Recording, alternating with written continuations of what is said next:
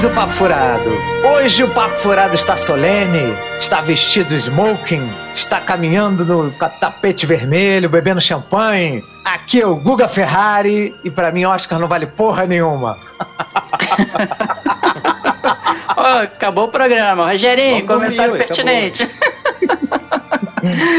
Aqui é Marcos Cardoso e sempre que eu tenho oportunidade eu contrabandei um mineiro pro Papo Furado. Bem, aqui é Rogério Roma e nesse ano a gente teve um filme sobre um pastor que se transformava em Velociraptor e nenhuma, nenhuma menção no, Oscar. Acho que faltou esse filme aí. Grande esnobado, né, do Oscar, o Velocipastor, né? É.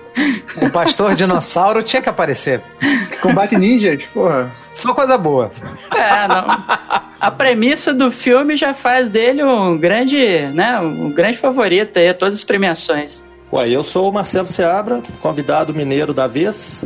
Parei de ganhar o salário de insalubridade, parei de ver filme ruim, então tô aqui para falar de coisa boa. É isso aí. Hoje a gente está recebendo pela primeira vez a presença aí do nosso grande amigo aí, Marcelo Seabra. Marcelo, fala um pouquinho, né, pra, pra galera aí o que que você, com o que que você trabalha, que você, você é jornalista, não é isso? É, eu trabalho com tóxicos, mas a gente tá aqui para falar dos hobbies, né? Então, o, o, não, a parte não oficial, eu sou jornalista de formação, já tenho o blog, já tô entrando aí no décimo ano do blog O Pipoqueiro, no endereço pipoqueiroceabra.com.br. E há um tempo atrás também, aí mais de dois anos atrás, eu criei também o programa do Pipoqueiro, no qual eu uso algumas trilhas sonoras para poder falar dos filmes e me divertir, basicamente. Espero estar tá divertindo alguém também, né? Com certeza, né, pô? Pô, e aí, inclusive, na última edição, na mais recente edição, não na última, porque não acabou, mas na edição mais recente aí do programa do Pipoqueiro, tive a ilustre presença aí do colega Marcos Cardoso também. Pô, estávamos lá dando as nossas dicas de filmes de Natal. Exato, com Duro de Matar, o mais apropriado. Olha, então você já ganhou aqui o respeito do Papo Furado, tá, Marcelo? Porque realmente você, ficou, você, tá, você comentou a melhor história de Natal já filmada. Pois é, não é só grande edifício Nakatomi, né? É verdade. Enquanto os grande... Hans Gruber não caem lá do Nakatomi Plaza, não é Natal ainda. Pois é, ué. Tem que ficar guardando a cena pra meia-noite ali, né? Traumatizar todas as criancinhas. Sempre tem no Twitter, né? Se você começar a ver o Duro de Matar a tantas horas, você pode comemorar o Natal vendo Hans Gruber cair do Nakatomi Plaza. Ah, sempre um prazer. saudoso Alan Rickman. Isso aí, saudoso Alan Rickman. Cara, sinto falta dele. Porra, ele Porra. É espetacu era espetacular, né? Aí na sequência você pode assistir simplesmente Amor. É verdade, ele tava, né? Ele participa, Man né? Mantém o mesmo espírito, assim, né? É, é verdade.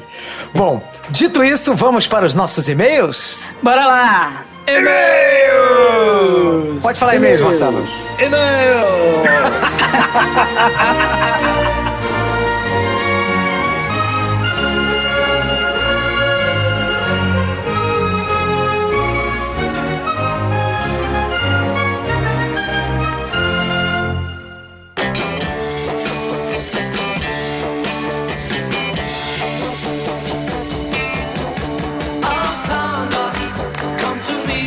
Lembrando, meus amigos, que para entrar em contato conosco, basta mandar um e-mail para papofuradopodcast.gmail.com. Nós temos o nosso site que é www.papofuradopodcast.wordpress.com. Temos os nossos perfis nas redes sociais, arroba papofuradopod. Tanto no Twitter quanto no Instagram, vocês nos encontram no arroba papofuradopod. E além disso, nós estamos em todos os agregadores de podcast, né, Rogerinho? Estamos em todos, todos eles. Pode Estamos procurar lá. Inclusive Spotify, Deezer. Isso aí, SoundCloud, todos, todos eles. É. E todo, no, no, estamos no, na, lá no... Até esqueci agora que eu ia falar. Tá bom. Apple Podcast? iTunes. Deezer. iTunes. Ah, iTunes. Então, estamos no iTunes também, estamos em tudo quanto é lugar, tá? Se você quiser ser nossa madrinha ou nosso padrinho, basta entrar no www.padrim.com.br barra papo furado e nos apadrinhar. Isso, minha gente, se vocês quiserem dar apoio pra gente, se vocês gostam do nosso trabalho, quer ver a gente crescendo, né? Porque é, fazer um podcast não é fácil, dá muito trabalho e quanto mais conteúdo é, a gente né, passa a produzir, mais esforço, mais custo, né? Então, o apoio de vocês é muito importante pra gente, né, Rogério? É, exatamente. Importantíssimo. Entendeu? É uma grande honra receber essa ajuda de vocês. Estamos Exatamente. E além do padrim, vocês também podem nos, né, nos apadrinhar, né, nos ajudar através do PicPay. Nós, dentro do PicPay, o nosso perfil é arroba Papo Furado Pod, como também é né, nas redes sociais. Tá? E se você não, não quer nos ajudar de alguma forma, mas não tem condições financeiras para isso, não está num momento bom para você, você pode nos recomendar para os seus amigos, para os seus familiares, você pode fazer avaliações do nosso trabalho, né, nos agregadores de podcast tem lá uma forma de avaliar. Então, sabe, divulguem o Papo Furado Podcast, tá certo? Além disso, Rogério, qual é a novidade que a gente tem em relação às nossas camisas no Mercado Livre? Agora tá todas as camisas no mesmo preço, R$ 59,90, já com frete incluso. Então, qualquer lugar do Brasil, se você quiser comprar, só visitar lá o, Mercado Livre e procurar lá o Papo Furado que você vai encontrar as camisas. Não Exatamente. tem mais todos os tamanhos, né? Mas assim, É, os tamanhos que tiverem boa lá, todos Tá. eles agora custam o mesmo valor, que é R$ 59,90, e já está considerado frete para todo o Brasil, nesse valor. Era a hora, é a hora de, de Rogerinho, daquele que não comprou, né, botar o papo furado no peito, né? é, é a chance agora de. Tá chegando o carnaval, né? Pô, um momento de alegria, Isso aí. Bom, destacar na multidão. E lembrando mais uma vez também que nós sempre fazemos né, a descrição, não a descrição dos episódios, para evitar que você receba spoilers né, do assunto anterior, a gente sempre coloca as minutagens das leituras de e-mail, do assunto, considerações finais, tá? Por exemplo, agora, nesse, nessa sessão de e-mail de agora, a gente vai falar bastante de The Witcher. Então, quem não assistiu ainda não quer receber spoiler, né? Melhor pular, né, Rogério? É só procurar aí a, a minutagem e dar um, dar um pulo aí pra frente que não, não vai ter experiência afetada pelos e-mails da gente. né? Tá certo. Antes da gente começar a, né, a passar para os e-mails, a gente precisa fazer um grande agradecimento aqui, Rogério. É, um agradecimento importante. Exatamente. Três novos padrinhos, né? Que iniciaram né, nos- o, o apoio né, ao Papo Furado e a gente agradece muitíssimo, muito obrigado. A gente faz esse trabalho para vocês, então é muito recompensante, tá? Então a gente, eu, a gente, eu e o Rogério, e também em nome do Marcos, né? A gente agradece muito a Mônica Moreira dos Santos, que é minha, minha amiga, né? Nossa amiga lá que ama Star Wars, né, ô, Rogério? É, deu uma bronca na gente, né, que não gostou do filme. Pô, Isso aí. Nossa, nossa querida amiga, muito obrigado, Mônica. pô, muito Nossa- obrigado, mano. Nossa grande amiga também, Fabiola Dias da Silva, que é, quer ser conhecida como o, né, o login dela lá no, no Twitter é Demônia. Não me pergunte por quê, que ela prefere ser chamada assim, mas é como é o, o, o perfil lá- dela lá no Twitter, né? É, ela Que pediu é- pra ser chamada assim, então é bom, é bom tratar dessa maneira. Né? Exatamente, é. É mas é, mas ela, ela faz uma, uma mistura de palavras, ela coloca um TH como demônia, né? Assim, pra ficar um, né? uma junção de duas palavras, assim, fica uma coisa só. Legal. E hum, muito obrigado, tá, é, Fabiola? Muito obrigado. E a gente agradece também ao José Luiz Alcântara Filho. Muito obrigado, meu irmão. Valeu mesmo. Vocês são nota 10. Muito obrigado pelo carinho, tá? Pô, muito obrigado mesmo, a gente fica lisonjeado. Isso aí. Nosso primeiro e-mail, Rogerinho, é do Guilherme Calçado. Olá, pessoal do Papo Furado. Manda este e-mail após escutar o excelente podcast sobre The Witcher, a série. Pelo que percebi, a maioria das pessoas conhecem, conhecerem o livro através do jogo, porém eu conheci os jogos através dos livros. Na época eu joguei Metro 2033, jogo baseado em um best-seller russo, e procurei jogos que também foram baseados em livros. Me deparei com as obras de Andrzej Sapkowski, que eu acho que é assim que fala o nome dele. E comecei a ler,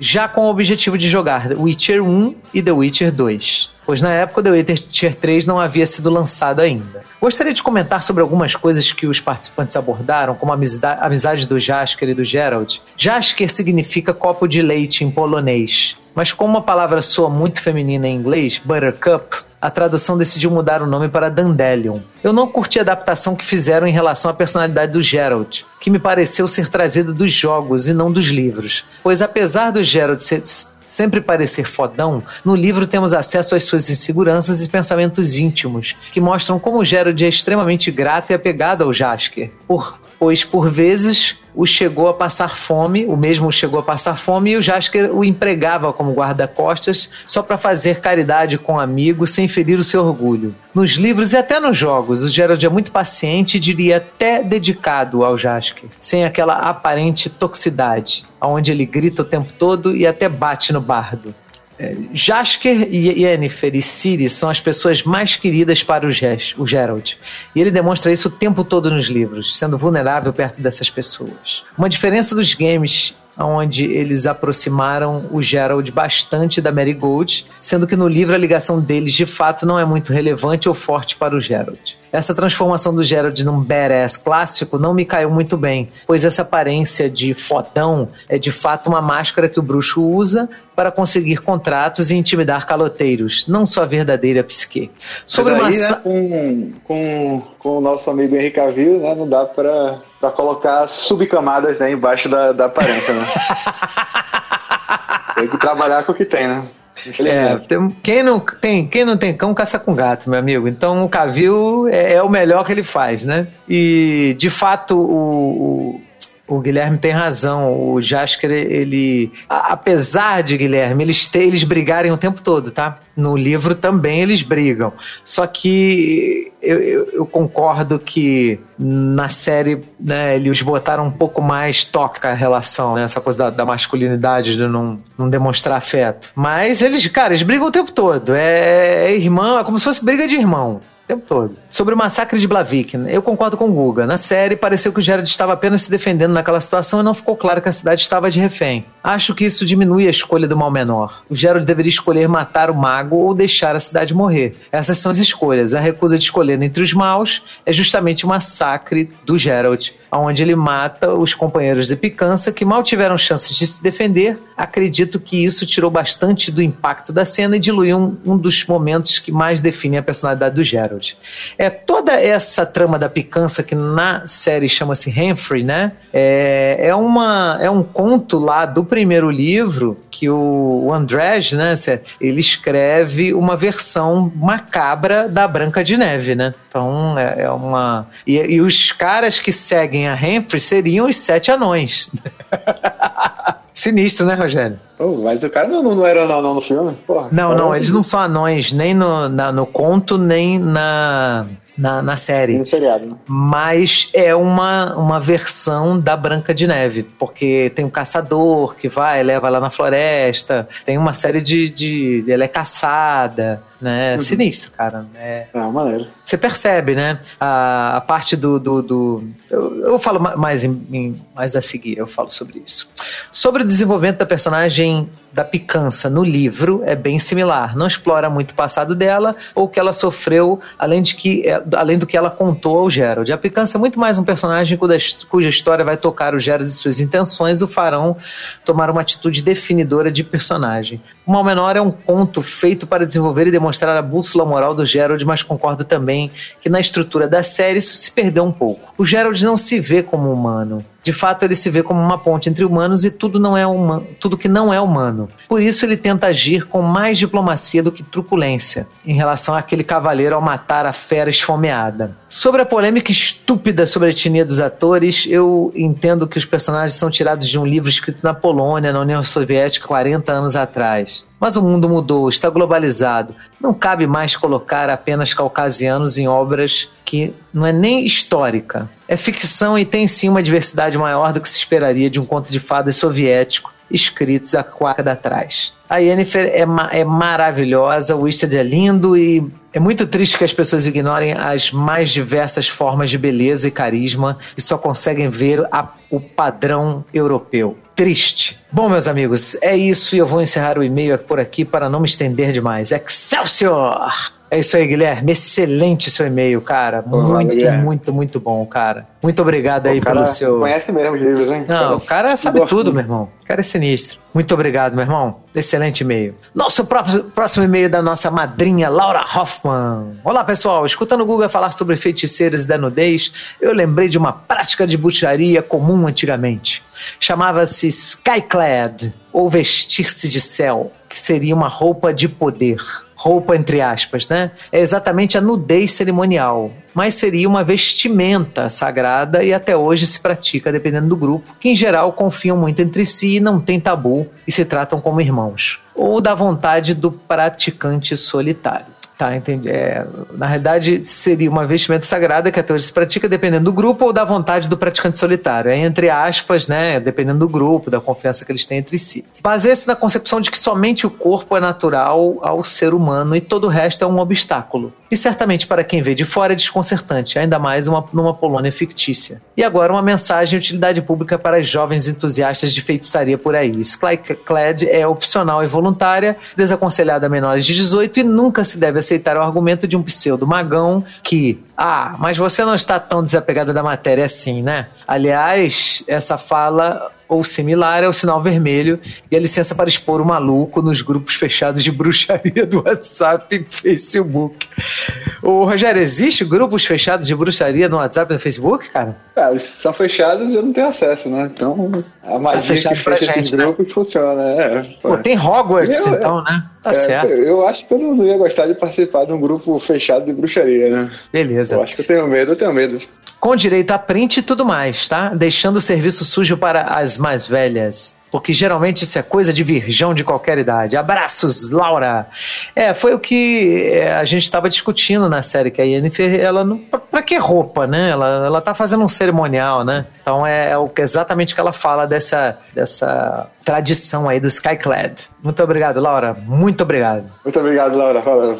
Excelente e-mail. Nosso próximo e-mail é do Zé Nunes. E aí, seus turcões da podosfera? Vou começar pela rasgação de cedo e dizer que sou muito fã de vocês. Quanto a The Witcher, vamos lá. Eu achei a série ruim, mas acredito que a culpa seja minha. Não tenho nenhuma bagagem quanto aos livros, games e vim de uma maratona de Mind Hunter. Então o sarrafo estava lá no alto. A série tem pontos fortes como cenário, fotografia, figurino e coreografia de luta entre humanos, porque o CGI, se for reparar, é um filme do Venom. Fora isso, achei a série um novelão mexicano. Os diálogos e algumas ações são muito bregas. O episódio do casamento, aquilo foi cafona demais. A rainha em nenhum momento nos transmite seriedade. Pelo contrário, quer pagar de fodona, mas ela não convence. Ficou com ar de canastrona, diferente de uma Cersei ou mesmo a bruxa master que passava um ar de autoridade e respeito sobre as aprendizes. Em um momento queria matar o ouriço, cinco minutos depois estava abençoando o casamento, e para acabar de lasca, o sujeito me vira um príncipe depois de um beijo. Ah, não, aquilo ali foi broxante. Era isso que eu ia falar, o Rogério, sobre os contos de fada que o André escreve lá no primeiro livro, que é uma antologia de contos. O conto em que ele, o Gerald fala, né, faz sobre o ouriço, né, que é esse cara que foi amaldiçoado, na realidade é uma versão sombria da Bela Fera. E a, na versão da Bela Fera, a fera, para né, se transformar em ser humano de novo, ela só é liberta da maldição se uma, né, se for houver um amor de verdade, né? Então, se for um beijo apaixonado. Só com verdadeiro amor, né? Exatamente. Então, é, faz sentido essa história. É uma versão da Bela Fera né? Porque, é, veja bem, pelo que eu entendi, né, na hora que eu estava lendo, o Andrés, lá no primeiro livro, não tinha noção de que ele ia construir toda essa saga.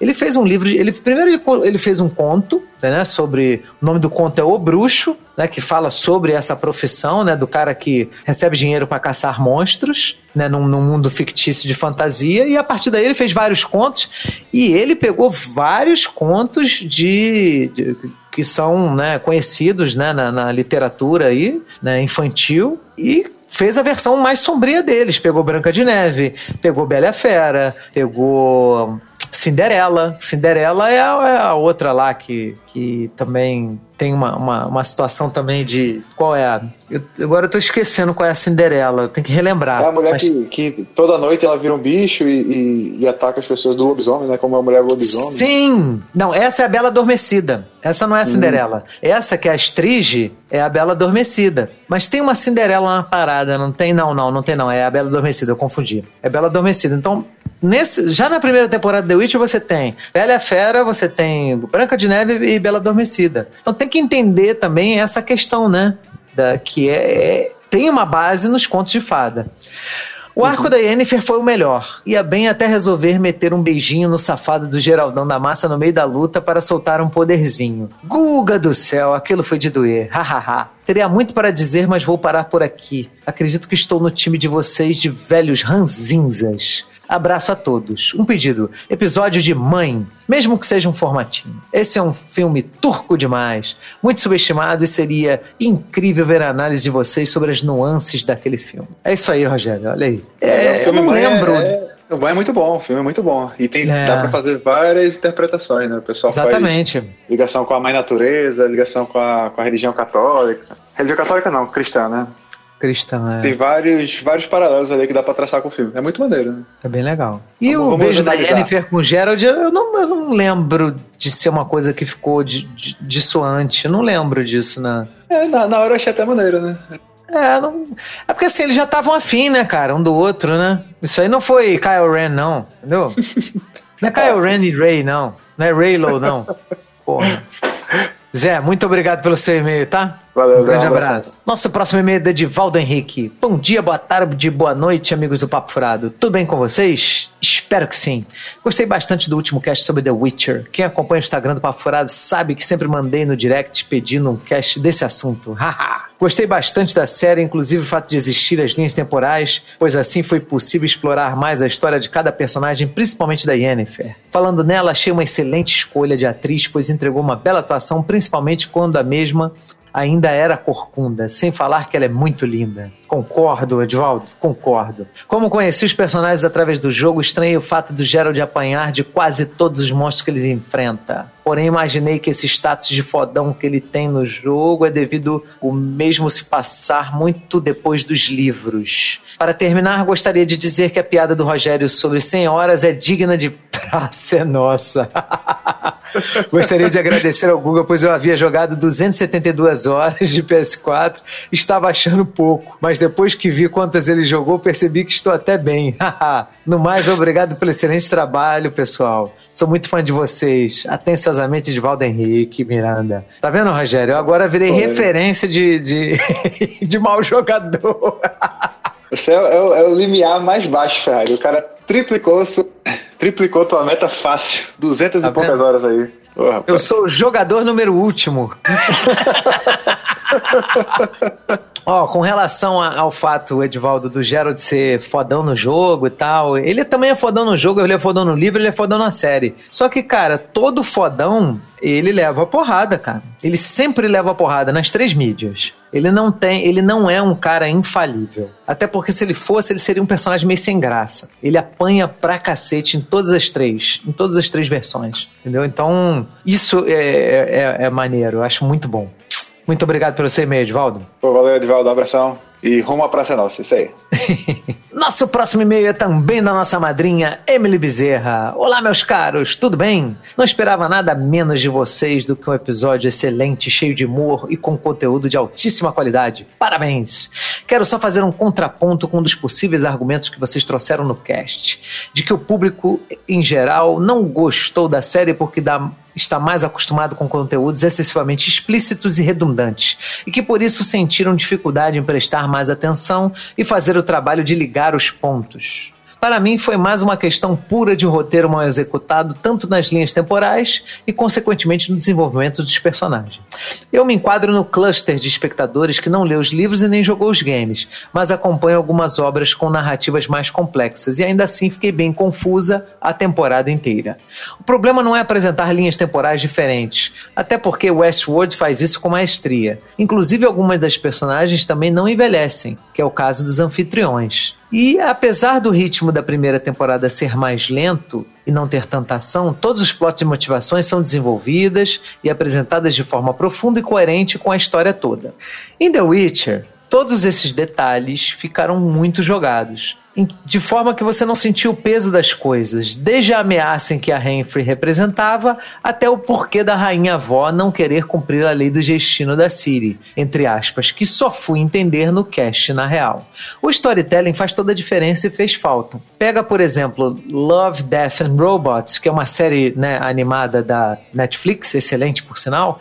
São 18 histórias curtas, mas que conseguem te trazer uma imersão tão bem executada que em certos episódios você termina termina nostálgico e sentindo o peso das situações apresentadas. Tudo isso em 10, 15 minutos. Portanto, não tem como isentar o roteiro desta falha estrutural. Não foi falta de tempo, de tela e nem excesso de detalhes ou personagens, e sim as decisões tomadas e a execução em si.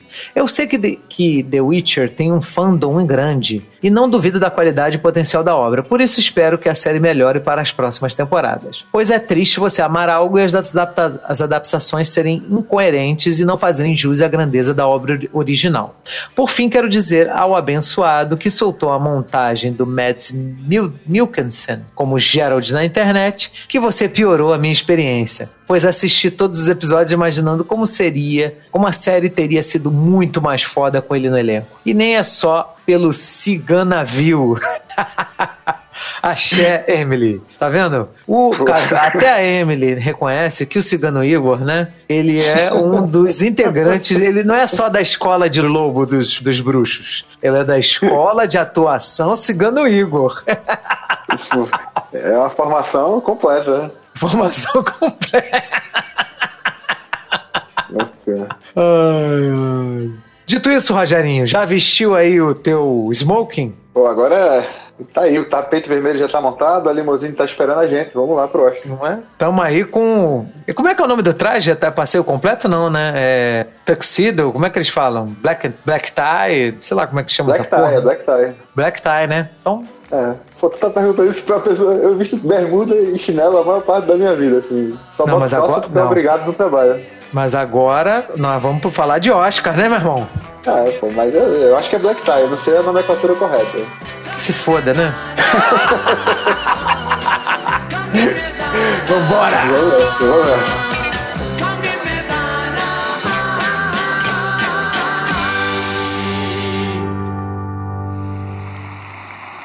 And the Oscar goes to.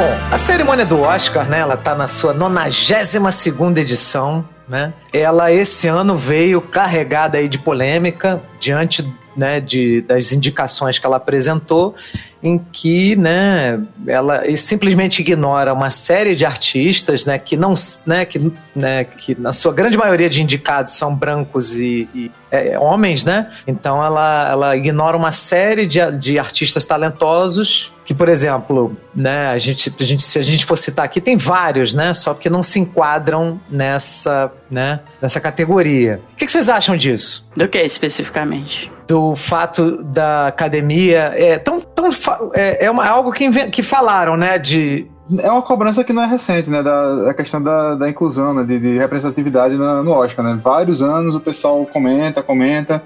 Eles já alteraram lá o, o, os componentes, né? Para incluir pessoas mais jovens, pessoas de outros países, e tentar fazer realmente mais, mais diversidade, mas acho que ano passado teve alguma, mas parece que esse ano voltou a, ao que era alguns anos atrás, né? Assim, parece que não teve muito avanço. Né? A gente teve, é, teve, essa... Foi criada uma expressão, um... né? All white Oscar, não é? Não é, é Oscar so white. É, Oscar so white. Tipo assim, Oscar tão branco, né? Sim. É, na verdade, você teve dois movimentos aí que meio que é, forçaram a academia a pelo menos começar a discutir essa questão da diversidade, né? Que foram os movimentos Me Too, né, que foram, né, foi um movimento é, mais ligado à questão das mulheres, né, do de, de, abusos que eram cometidos dentro da indústria, né, na esteira daquele escândalo do Harvey Weinstein, né, que inclusive está sendo julgado, né, por esses dias aí. Né? Ele está dando de bengala por aí para. Ah, pra claro, não, agora ele é coitadinho, né? Agora ele tá, tá sofrendo. Tá, tadinho, tá, né? Tá parecendo aqueles mafiosos italianos chegando para ser julgados, né? É. Com balão de oxigênio. é, pra ver se alguém tem pena dele. Então, nessa, na, é, na, na, esteira da, né, desse escândalo que rolou, né? Tipo, e que são muitas mulheres, né? São dezenas de mulheres que acusam né, o Harvey Weinstein de abuso, de estupro. Enfim, e aí houve um movimento no sentido de outra, de, desse movimento Me Too, né?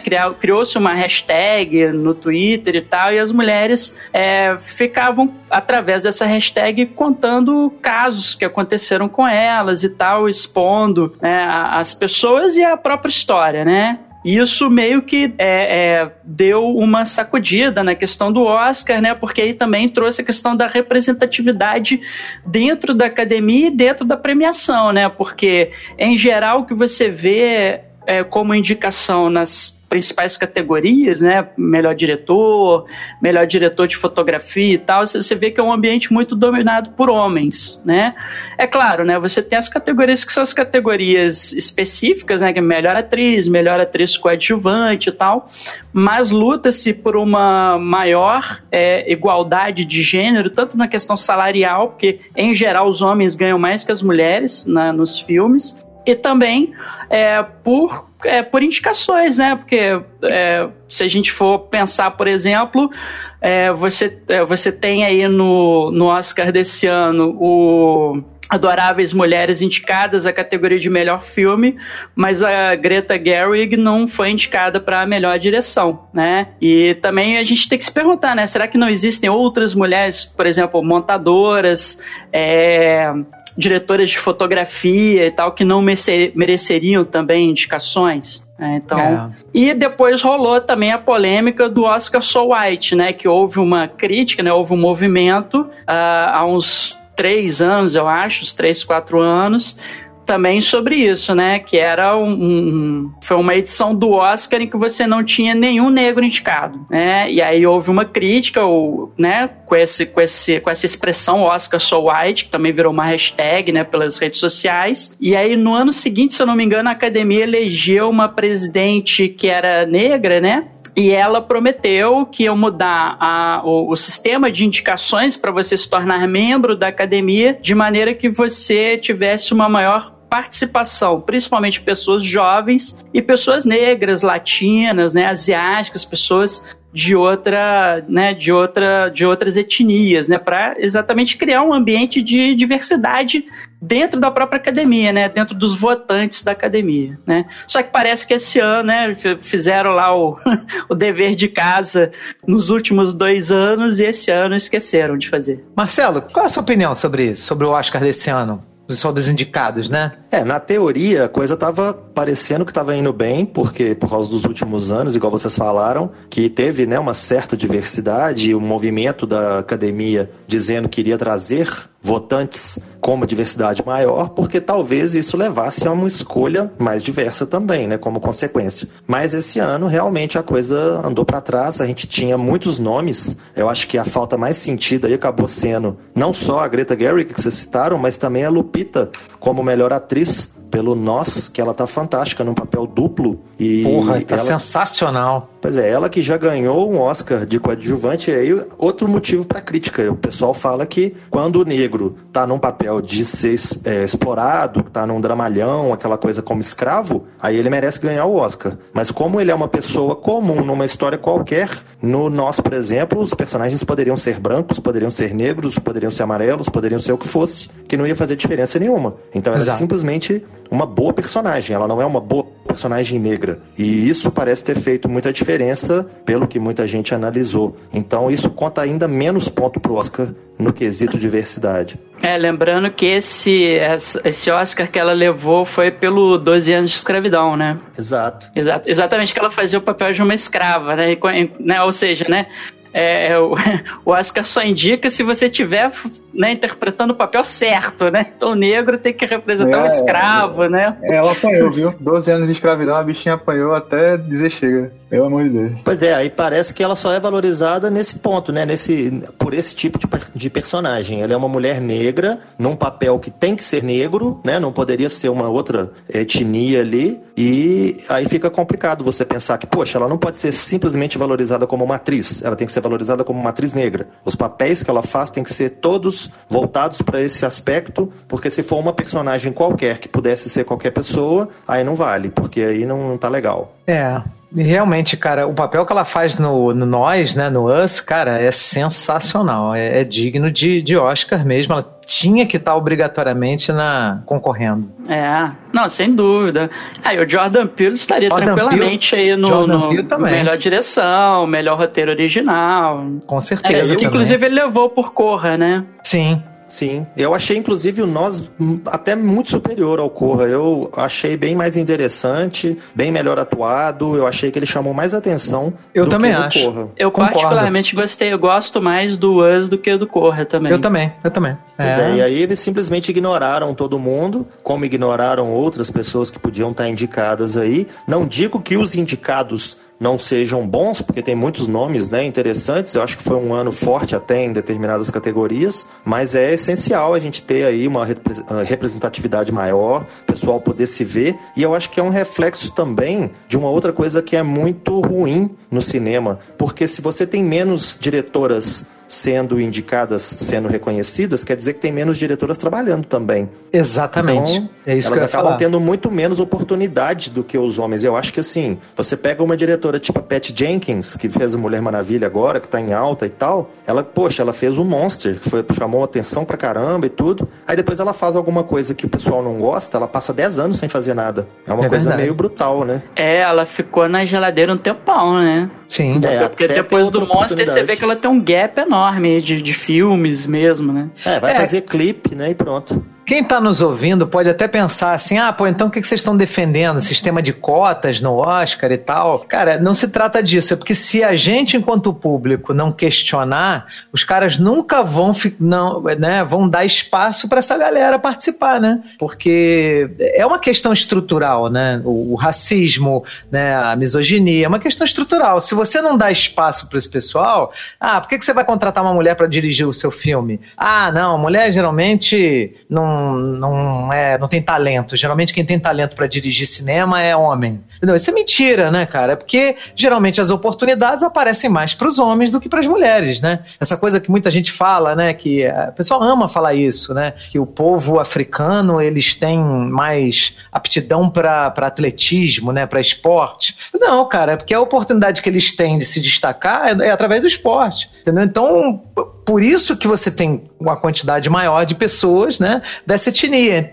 Se a gente não questionar o Oscar, não brigar, não falar assim, não, porra, não vou assistir não, todo mundo só branco, é, é, são vocês se premiando aí pra sempre desse mesmo jeito, quero um, um Oscar diferente. Os caras nunca abrem oportunidade. Você vê que a Disney tá abrindo oportunidade para várias diretoras mulheres né, dirigirem os filmes deles, né? Eles estão fazendo isso com, com alguns filmes da Marvel. Parece que Star Wars vai entrar nessa, nessa vibe também. E tem que ser, cara. Não, não dá para ser só né, um grupo de pessoas sendo premiado, né? É, e, e- você pode, e assim, o fato de não estarem indicado também não quer dizer que não estejam produzindo.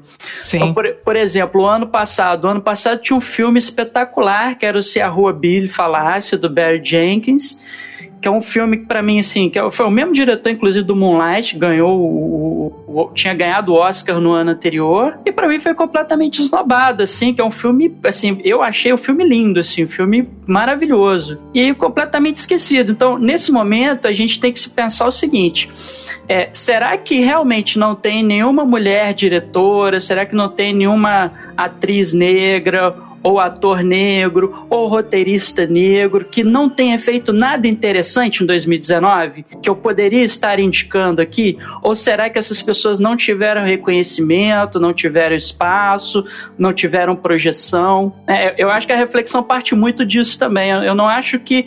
É, é- é claro, é, existe, existe a questão da indústria e, e essas pessoas têm menos oportunidade, por isso dirigem menos filmes, né, e tal, é, roteirizam menos e tudo mais. Mas a gente deve se perguntar se realmente, ó, dentro dessa pouca produção, será que não tem nada de destaque? É como a gente falou da Lupita, né, do Jordan Peele, estavam aí, né, foram esnobados nesse Oscar. É, quantos anos o Spike Lee não foi esnobado até ele ganhar agora? Putz, nossa. Também, roteiro. verdade, verdade. Pô, Spike Lee fez coisa pra caramba. Se você for colocar ele aí pra disputar com outros diretores meia boca que às vezes, né, por serem brancos ou sei lá, tem alguma oportunidade a mais. E na questão da mulher, a gente tem aí as nossas colegas críticas do Feito por Elas, que estão sempre falando aí de grandes nomes de diretoras, por exemplo, e que elas deram uma, uma recuperada em diretoras de décadas passadas e elas provaram que teve várias diretoras muito poderosas, muito interessantes ao longo da história e que hoje a gente acabou caindo nesse lugar comum aí que só tem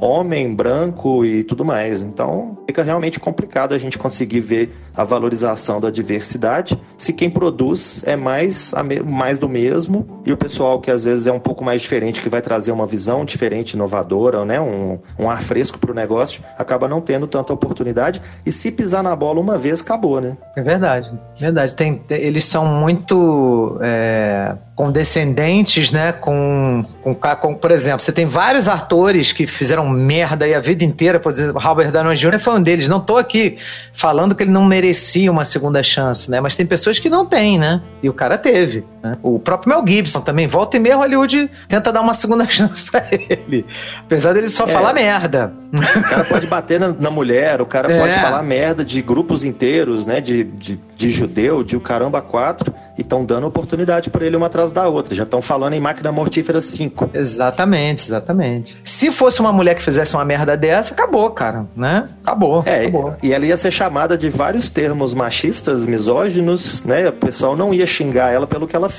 como é o caso do Mel Gibson, por exemplo. O pessoal ia chegar, xingar ela de outras coisas aqui impronunciáveis. É, é, inclusive a gente tem, porra, toda vez que um fã não gosta, né, de um filme, seja Caça-Fantasmas, que teve a, as, as mulheres, que eu particularmente nem achei o filme tão ruim assim, mas para Caça-Fantasmas é um filme fraco, né, um filme que não é Caça-Fantasmas. Mas, pô, foram é, achei... xingar a mulher no Twitter de, de macaca, de, sabe? É uma coisa que não tem nada. Exatamente isso que você estava falando, Marcelo. Não tem nada a ver com o filme Caça-Fantasma. Chamar a mulher de, é, sei lá, para ofender a pessoa, né? O ser humano, né? É, a gente também não precisa ir muito longe, não. A gente teve aí Pedro Bial falando merda para variar um pouco. Hoje, né? Respeito, Hoje. É, a respeito do Democracia em Vertigem da Petra Costa, né? Então, palhaçada. Exatamente, né? Quer dizer, para tecer crítica, o cara tem que recorrer a, a expressões e argumentos misóginos, né? Quer dizer, ele está desqualificando, na verdade, a pessoa e não a obra, né? Então, é, eu queria ver ele falar isso se fosse dirigido por um homem. Ele não ia, provavelmente, ele não ia falar isso. Ele ia falar para usar filtro solar. Ele ia falar outra merda. É. Agora, o cara tem todo o direito de não gostar de determinado filme, de fazer o argumento dele. Quantas vezes a gente que comenta filme, o pessoal não mete o pau na gente porque a gente falou mal de um filme que o cara gostou. É normal, né? Quem fala de futebol ouve isso o tempo todo. Todo dia o cara é xingado num dia disso, no outro dia daquilo, daquilo outro. Mas se você argumenta, se você mostra ali o porquê que você não gostou, pô, já tem ali um caso todo construído. O cara pode até ter gostado de um filme que você não gostou, mas tem uma argumentação ali, vai ler a argumentação, pô. Eu é, exatamente. Posso, Exa eu exatamente. concordar por, com você, mas ué. É, por exemplo, assim, eu gostei de 1917 muito mais do que o Pablo gostou. E eu li a crítica dele, eu entendo os argumentos dele, entendeu assim? Mas ainda assim eu acho um filmaço. Enfim, não, não, não foi algo que me incomodou da maneira que incomodou ele. E eu, e eu, acho assim, cara, que a divergência também, a gente, a gente fala, né? Acho que no último episódio a gente leu alguns e-mails sobre o, a ascensão Skywalker aí, e tinha o pessoal chateado com a gente que a gente não gostou do filme, né? E assim, não tem problema nenhum discordar, se você gostou do filme e tal, eu acho bacana, mas assim, a sua discordância, é, primeiro, ela tem que ser respeitosa, e segundo, a, a crítica, ela é tão boa quanto a qualidade dos argumentos, né? Então, você vier vier na boa argumentando, cara, pô, sem problema nenhum. É, às vezes eu recebo comentário no pipoqueiro lá, o pessoal coloca assim, nossa, que críticozinho safado de merda ou qualquer coisa desse tipo. Fala, não, beleza, eu perdi aí, sei lá quantos parágrafos para poder falar o que, que eu achei e por quê. Agora, você vem com uma frase e meia dúzia de elogios para poder acabar com o que eu escrevi ali, pô, vai, fala alguma coisa, o espaço tá aberto aí, ué. É, exatamente. É porque é, parece que essas pessoas não sabem argumentar, né? Eu, né, Essa questão do Pedro Bial, ele não fez uma argumentação, ele, ele pô, ofendeu a, a, a, autora, né? Gratuitamente. Então, é não, só é. ofensa, é, né? É, cara, ele falou que ela tava choramingando e que ela fez o filme pra agradar, agradar a mamãezinha dela, cara. Cara, que isso, cara? É... Isso, é, isso é argumento? Não é, não é. Puta que pariu. Isso é um ridículo. Pra gente é um ridículo. nesse nível. Agora, vocês citaram aí, por exemplo, a crítica do 1917 do Pablo Vilaça. Eu comecei minha carreira jornalística estagiando no Cinema em Cena, participei dos podcasts do Cinema em Cena. Tenho, claro, o Pablo, né, como uma figura bem mentor, né, bem interessante. Nós também, Marcelo, tá? Porque nós pois fizemos é, os né? cursos, né? Fui, nós fomos alunos dele, então é, a gente acha ele foda. 对 A gente acha É, ele eu foda. fiz, fiz curso com ele, gravei podcast com ele, participei do site com ele, e claro que em algum momento eu vou discordar de alguma crítica que ele escreve, que ele escreveu. Agora, o argumento dele tá lá, ué. se eu quiser discordar, eu vou escrever a minha crítica, que é o que eu faço, inclusive. Sim, sim, então, sim. sim. né, com frequência, é, eu, eu, eu encontro amigos que falam assim, nó, hein, você gostou do filme que o Pablo não gostou, ou vice-versa? Eu falo, é, pois é, você leu as duas críticas? E aí, o que, que você achou? E eu acho que é pra isso que a crítica tá aí, né? Claro, claro. É discussão, né, cara? Porque é, eu tava até, né, Rogerinho? A gente tava lendo uns e-mails que falam muito disso, né? De, é, teve um, um- um ouvinte nosso que falou assim: olha, desculpa discordar de vocês, eu ainda gosto de vocês, mas eu achei o programa muito ruim. né? Aí eu falei, não, Uhum. cara, sabe, a gente lendo o e-mail, né, Não Rogério? pedir desculpa, não. É, é pra, é pra discordar mesmo. Não, bacana, a gente também acha ruim, não tem problema não, mas e aí, por quê? É, mas a- é, é, parece que hoje você discordar de alguém, parece que né, você tá virando inimigo dessa pessoa só porque você discorda, né? Porra, não faz sentido nenhum, né? Discutir virou brigar, né? É, exatamente. Discutir vira brigar. A gente tem que, às vezes, usar outra palavra para poder não atingir o público, né? Você tem que falar assim, não, não vou discutir, eu vou argumentar. Porque talvez você receba de uma forma mais branda. Se eu falar que eu vou discutir, parece que eu já tô brigando e que eu quero ter razão. E não é o caso. exatamente, exatamente. Ainda mais discutir arte, né, gente? Porra, a arte não tem certo e errado, caralho, né? Você tem muito do, do que você percebe, da tua sensibilidade. E, cara, se pra você o filme funcionou, tá, é, tá tudo certo, cara. A gente falou muito mal de Star Wars, o, o- o Marcelo. Então a galera que gostou do filme bastante ficou puta da vida, né? E, cara, faz parte, ué. Se funcionou pra eles, eu falo, cara, eu te invejo, porque eu queria ter gostado, né? É, a gente não vai no cinema querendo meter o pau, né? O povo às vezes acha que crítico é um bando de gente mal amada que só quer meter o pau no filme dos outros. E não é bem assim, né? A gente não quer perder tempo da vida da gente. É, é verdade, é verdade. Duas vezes, inclusive, você perde seu tempo vendo um filme ruim e depois perde seu tempo escrevendo sobre o filme ruim. tá é raiva.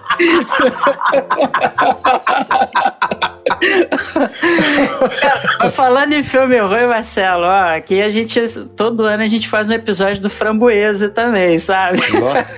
Rapaz, esse Maravilha. ano promete, né?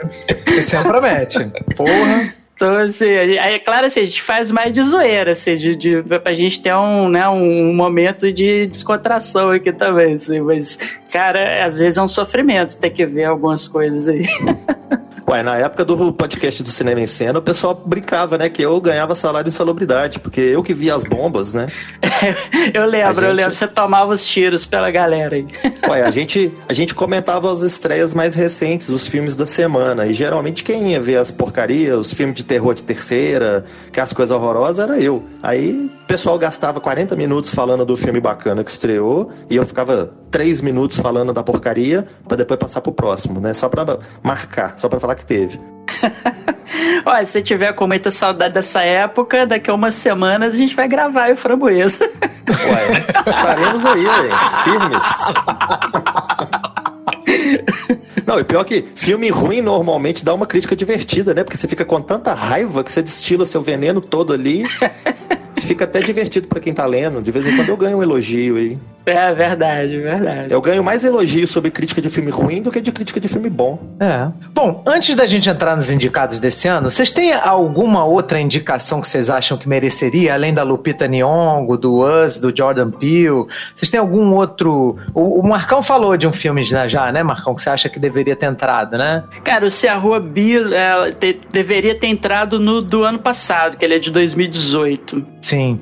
né? Se a Rua É, Bill falasse. Levou a atriz, né, coadjuvante pra Regina King e foi ignorado no Isso. resto. É, é. Cara, esse ano eu não tô lembrando, assim, de nenhum. Mesmo porque, assim, como, né, minha filha nasceu, eu tô vendo bem menos coisas do que eu gostaria, né? Então, esse ano, esse ano não, né? 2019, final de 2019 e início desse ano eu fiquei devendo bastante coisa. Rogério, além do Pastor Dinossauro, tem mais algum filme que você incluiria aí nos indicados desse ano? Tem o filme do Adam Sandler, né? Que estreou agora na Netflix. O pessoal falou que ele tá muito bem, né? O... Isso, é o Uncut Gems, né? Ele tava até cotado para ser indicado a melhor ator, né? E acabou não, não indo, né? Na, na última É, lista. foi um dos É, não chegamos a aí. tanto, né? É, olha, Adam Sandler, eu. Eu já vou É discordar difícil. de você. É difícil. Mas aí seria a maior inclusão do Oscar que é premiar ator ruim, né? Pô. Seria uma grande ação de, de inclusão aí, representatividade. E tem, o, tem também o. É, ah, Entre Facas e Segredos, né? Que é o filme do Ryan Johnson e tal. Tava, veio muito bem falado. Eu também não consegui assistir e tal, mas é, é, tava, tava aí, né? No, no burburinho, né? E, a- e acabou que não foi indicado pra nada, né? Se eu não me engano. É, não. Tem alguma É, coisa que ele foi indicado? Tinha o Bacurau também. acho que não, podia Marcão. ter. Ah, O Bacurau, mas então, mas é o caso do Bacurau é que ele não foi nem indicado pela comissão brasileira que indica os filmes, o filme, o representante nacional Oscar, né? Eles acharam que a Vida Invisível é, seria mais ah, palatável, sei lá, para academia. Mas, e- cara, né? Exatamente, Vida Invisível, pô, tô, tô zoando, né? Porque eu não assisti o filme, né? Coitado, nem sei se é bom ou não. Mas, porra, Vida Invisível, caralho, tinha que ser Bacurau, caceta. Pô, não, Rogério? Invisibilidade não vai aparecer no Oscar, vai? Nossa, Nossa, bicho. Digna de mim essa piada. Porra, vai usar lá o Caramba. manto do Harry Potter lá pra participar da porra da- do- dos indicados, não vai adiantar nada. É, cara, eu tenho uma, uma implicância com essa comissão que elege, né, qual é o melhor filme do Brasil para mais palatável pro Oscar. Cara, Parasita é um filme soco no estômago, chute na costela, eles querem que se foda com o negócio de palatável, e tá aí, cara, bombando, provavelmente deve ganhar o, o filme estrangeiro, e é um filme porrada como é Bacurau, cara, que tinha que ser, pra mim tinha que entrar Bacurau nessa, nessa jogada aí. O que, que você acha, Rogério? É, e, e, tipo, Bacurau lembra muito Tarantino, é um estilo assim que, que é bem aceito lá na- em Hollywood, né? Não sei, não sei por que escolheram esse. Esse Vida Vidas Invisíveis parece ser muito mais filme de, de festival, assim, ainda mais cabeça e tal, né? O, o Bacurau parece agradar mais o grande público. Marcelo, você gostou de Bacurau? Olha, quando eu vi o Bacurau, que eu vi primeiro, eu fiquei muito puto dele não ter sido indicado. Na primeira, primeira reação foi essa. Poxa, por que, que não indicaram o Bacurau? O filme tem tudo ali pra agradar. O filme tem um, um quê de Hollywood, no bom sentido, que eu acho que merecia bem e provavelmente ia cair ali no, no gosto do- dos votantes da academia. Mas depois que eu vi A Vida Invisível, eu acho que eu entendi, assim, até a razão. Eu não, eu não tiro a razão dele ter sido indicado, porque é um filme que fala muito do papel da mulher na sociedade, é um filme que valoriza muito essa questão, que está em alta também, né? Que a gente está discutindo aqui, questão de diversidade e do papel da mulher e da mulher ser indicada, e o pessoal tá achando ruim que as mulheres não foram indicadas. A Vida Invisível é um filme sobre a mulher, é um filme Ah, exatamente. Sobre as duas irmãs. E tem algumas atuações muito interessantes, muito boas. Tem a Fernanda Montenegro, que é foda, que qualquer coisa que ela fizer ali tá, tá bom, tá valendo o ingresso. Com certeza. Então eu acho que A Vida Invisível realmente merecia a indicação. Ele ganhou, sim, prêmios em outros festivais. Talvez outros festivais com uma característica mais, digamos assim, artística e menos comercial, como é o caso do Oscar, né? Então, talvez em outros festivais ele pudesse ter sido valorizado mais como de fato foi. Mas no Oscar, infelizmente, ele acabou não chegando aí. E aí a gente fica sempre imaginando, né? Será que o Bacurau teria chegado? Será? É, é, talvez não, né? O, a Vida Invisível, ele inclusive ganhou ganhou também uma premiação em Cannes, né? Se eu não me engano, ele, ele entrou naquela mostra Um Outro Olhar, né? De Aham. Cannes e, e ganhou um prêmio lá também, né? É, junto ganharam, junto né? com o Bacurau. E aí, no ano assim que a gente tem vários filmes sendo reconhecidos para todo lado, ganhando prêmio nos festivais, chamando atenção para todo lado, teve um energúmeno aí que falou que não estava se produzindo nada no Brasil e a gente provando o tempo todo o contrário. Aí a gente vai e indica um filme que tem todo esse valor, que tem toda essa questão sendo discutida, que é A Vida Invisível, que é um livro muito bacana, que virou um filme muito bacana. Eu acho que é é aquele clichê, né? Mesmo não tendo sido indicado, o filme já é vitorioso, porque é um bom filme, é um filme que vale a pena ver e teve realmente um público bem interessante. Aí, tá vendo, Rogério? Nada como uma pessoa sensata pra vir corrigir a gente aqui que fica de piadinha. Não é? Toma essa, Guga! Toma, safado! Mas, mas Bacurau é muito bom. Eu não fazia ideia do que, do que era esse filme, A Vida Invisível. Só saquei o nome. Depois que a Fernanda Montenegro fez Cadê Zazá, eu parei de acompanhar ela. Mas tem tempo, hein, que você parou de acompanhar Montenegro. Tu era nascido, Rogério? Cadê Zazá na novela de 96, Rogério? Tu era nascido? Claro, pô. Eu sou de 87, rapaz. Tá certo. Ai, ai. No alto dos seus Vamos- nove vamos- anos de idade, né? Ele toma essa decisão. Eu já fiz análise bem crítica, né?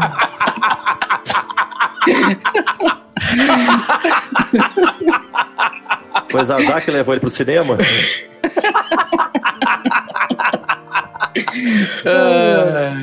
É, vamos então agora falar dos indicados finalmente, né? Tudo, né? Vamos É. para categoria, para as, as categorias Glória Pires, vamos? A categoria É, que aquela- ninguém viu, né? Melhor Começar animação. com a categoria Glória Pires. Cara, melhor animação em curta-metragem. Cara, eu não assisti porra nenhuma disso aqui. Vai virar Alguém- passa ou repassa aqui, né? É, porra. É, alguém assistiu alguma coisa aqui? Não. É, não, não adianta a gente discutir isso. Pô, fudeu, Marcos. eu Não sei nada disso aqui. Melhor curta, melhor documentário. eu Não sei porra nenhuma disso aqui. Tá, tá, então vamos pular essas três primeiras categorias, né? A gente vai, vai para melhor documentário de uma vez. É, não adianta a gente falar do que a gente não sabe. Então, porra, porrada de coisa que eu não vi nada, melhor curta, melhor animação curta, melhor documentário É. curta, nada que Gera- é curto. É, Rogério, coisa curta, né? Você assistiu alguma coisa curta? é, Rogério. Ele não gosta de coisas curtas. ficou sem palavras agora. Oi, oi. Você assistiu alguma coisa curta, Rogério? Não, não, rapaz. Aqui é só coisa longa. Filme do Frota?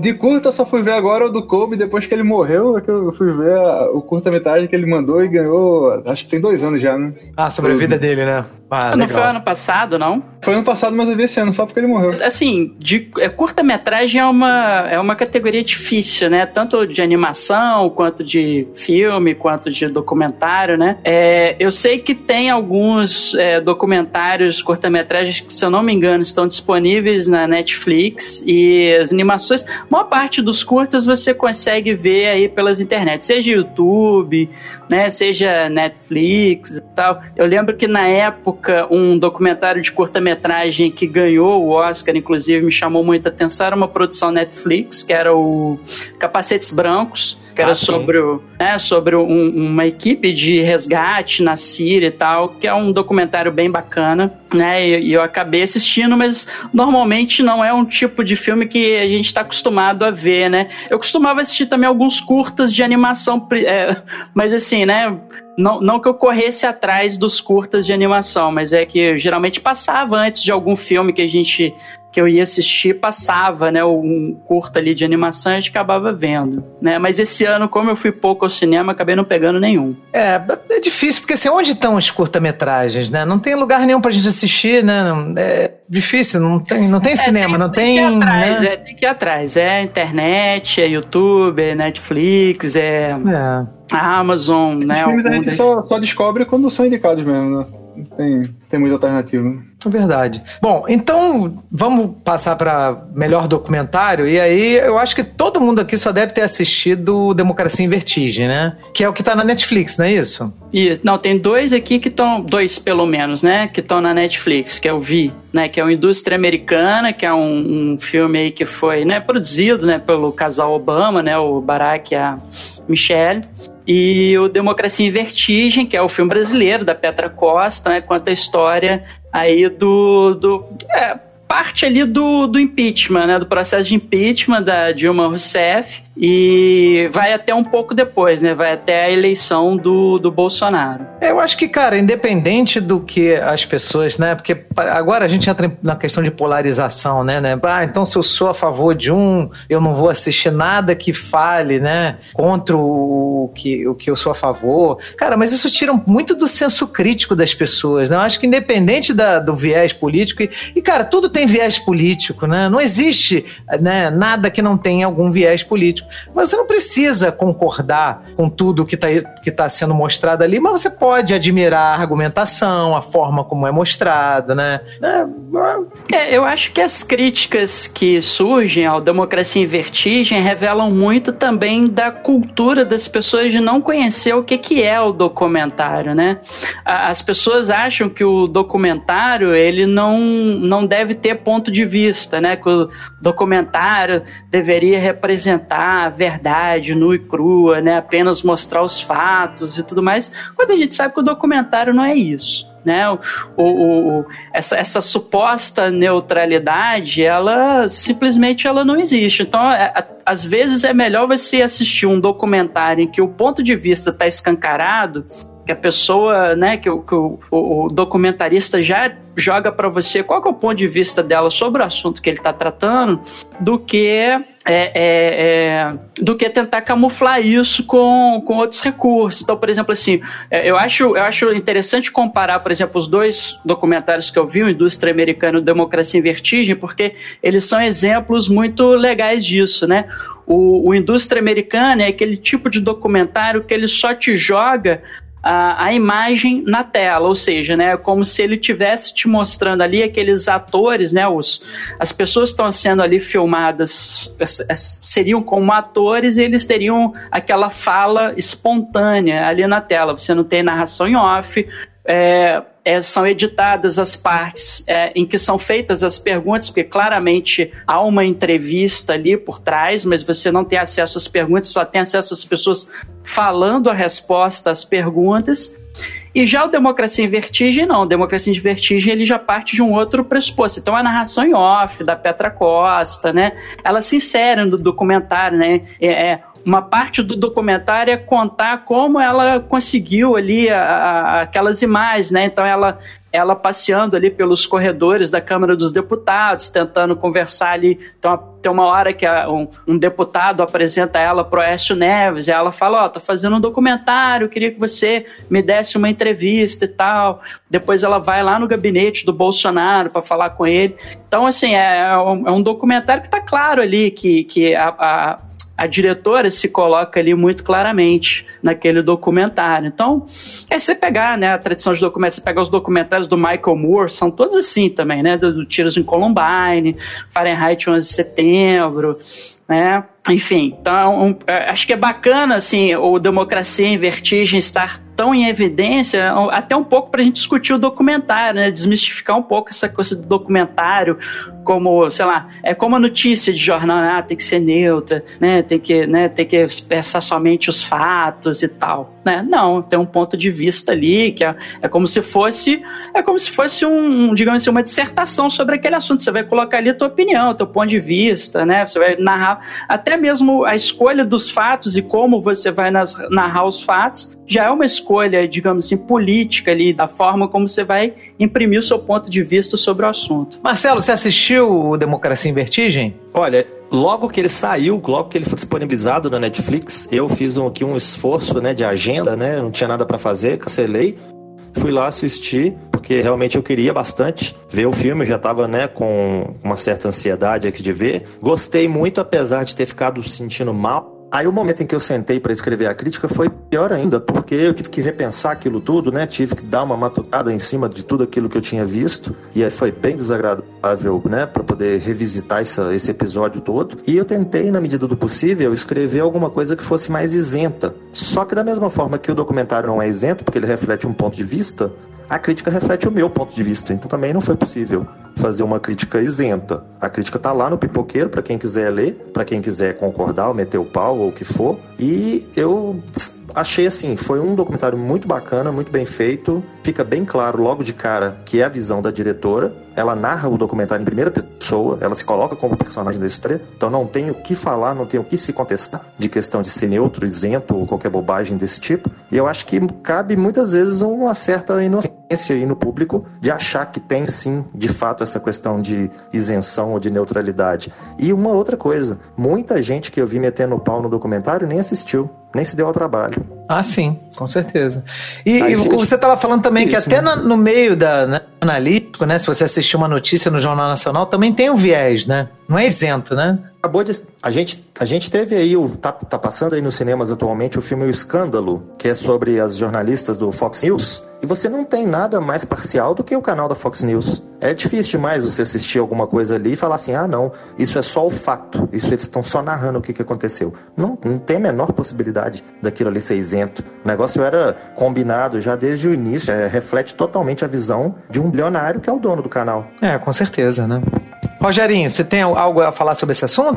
É, eu, eu assisti o, o American Factory e assisti o da, da Petra também, né? Todo mundo assistiu. Assim, eu acho que o American Factory tem o, o fator Obama aí que vai ajudar ele, né, a ganhar alguns votos. E o, o da Petra, assim, independente de, de posição direita esquerda e tal, eu acho que ela cumpre o papel, né? Ela apresenta a história dela e tem um, um valor de, de, documento muito grande, porque ela estava lá dentro, né? Ela acompanhou é, os momentos, ela estava lá no palácio, via Dilma, viu o Lula, estava com eles lá. Então, assim, é, não tem como a gente negar que é um, um documento assim, com, com, valor histórico, mesmo que ela tenha lá jogando o, o, o posicionamento dela, né? Mas é, é, é, um documentário interessante, sim, e, e, e, vale como, como documentário. Não sei se ela tem força para ganhar alguma coisa, mas. Bom, e aí qual é a aposta, sua aposta, Rogério, de quem deve ganhar? A aposta é American Factory, né? Eu achei mais bem desenvolvido e tem o fator do, do Obama ali por trás que. Eu não, não, conheço os outros três, né? Mas eu apostaria no, no American Factory. Vocês têm a mesma opinião? Olha, eu, eu também tava achando que esse American Factory vinha forte, né? Mas aí as premiação do, do BAFTA, né, que é principal premiação do cinema britânico e tal, e que serve também como uma espécie de termômetro, né, pro Oscar, né, e o ganhador foi o For Sama, né, que é um, um, um, outro documentário, então, assim, eu fiquei meio dividido, talvez esse For Sama venha forte aí e ganhe, né, o leve o Oscar. É, eu, pelo barulhinho que eu tava vendo aí do pessoal comentando do lado de fora aí, na crítica, né, estrangeira, eu vi muita gente falar a respeito do For Sama, falar muito bem, e muita gente gente falando muito bem a respeito do Honeyland também. Então, que vai ficar entre os dois, né? Eu fico chateado da democracia em vertigem não levar, mas a gente tem que ser realista, né? Eu acho que, pelo que tá todo mundo comentando, deve ficar entre os dois. Sim, sim. É, inclusive, o Honeyland, eu tô vendo aqui, tá indicado também a melhor filme internacional, né? É, ele mereceu também, né, uma, uma outra indicação. Eu vi gente, inclusive, que falou que ele merecia até uma indicação a melhor filme na categoria principal. É, sim, sim. Você comentou aqui em off antes, né? Eu até fiquei espantado, assim, porque eu, eu teria até que pesquisar, sim, porque eu não me recordo de, de um filme documentário ser, né, é, indicado na categoria melhor filme, né, e tal. Às vezes ocorre de um filme estrangeiro, né, ser indicado aqui na categoria de melhor filme. Ah, é, é, filme estrangeiro no, no sentido, né, filme não falado em língua inglesa. É, estrangeiro pro Oscar, né? Isso, é. É, estrangeiro para eles, né? então, nossa próxima categoria seria melhor trilha sonora. Alguém tem mais alguma Aí, coisa a dizer sobre o documentário? uma mulher. Vocês querem comentar mais alguma coisa, não, né? Não, não. Eu tô. Eu tô.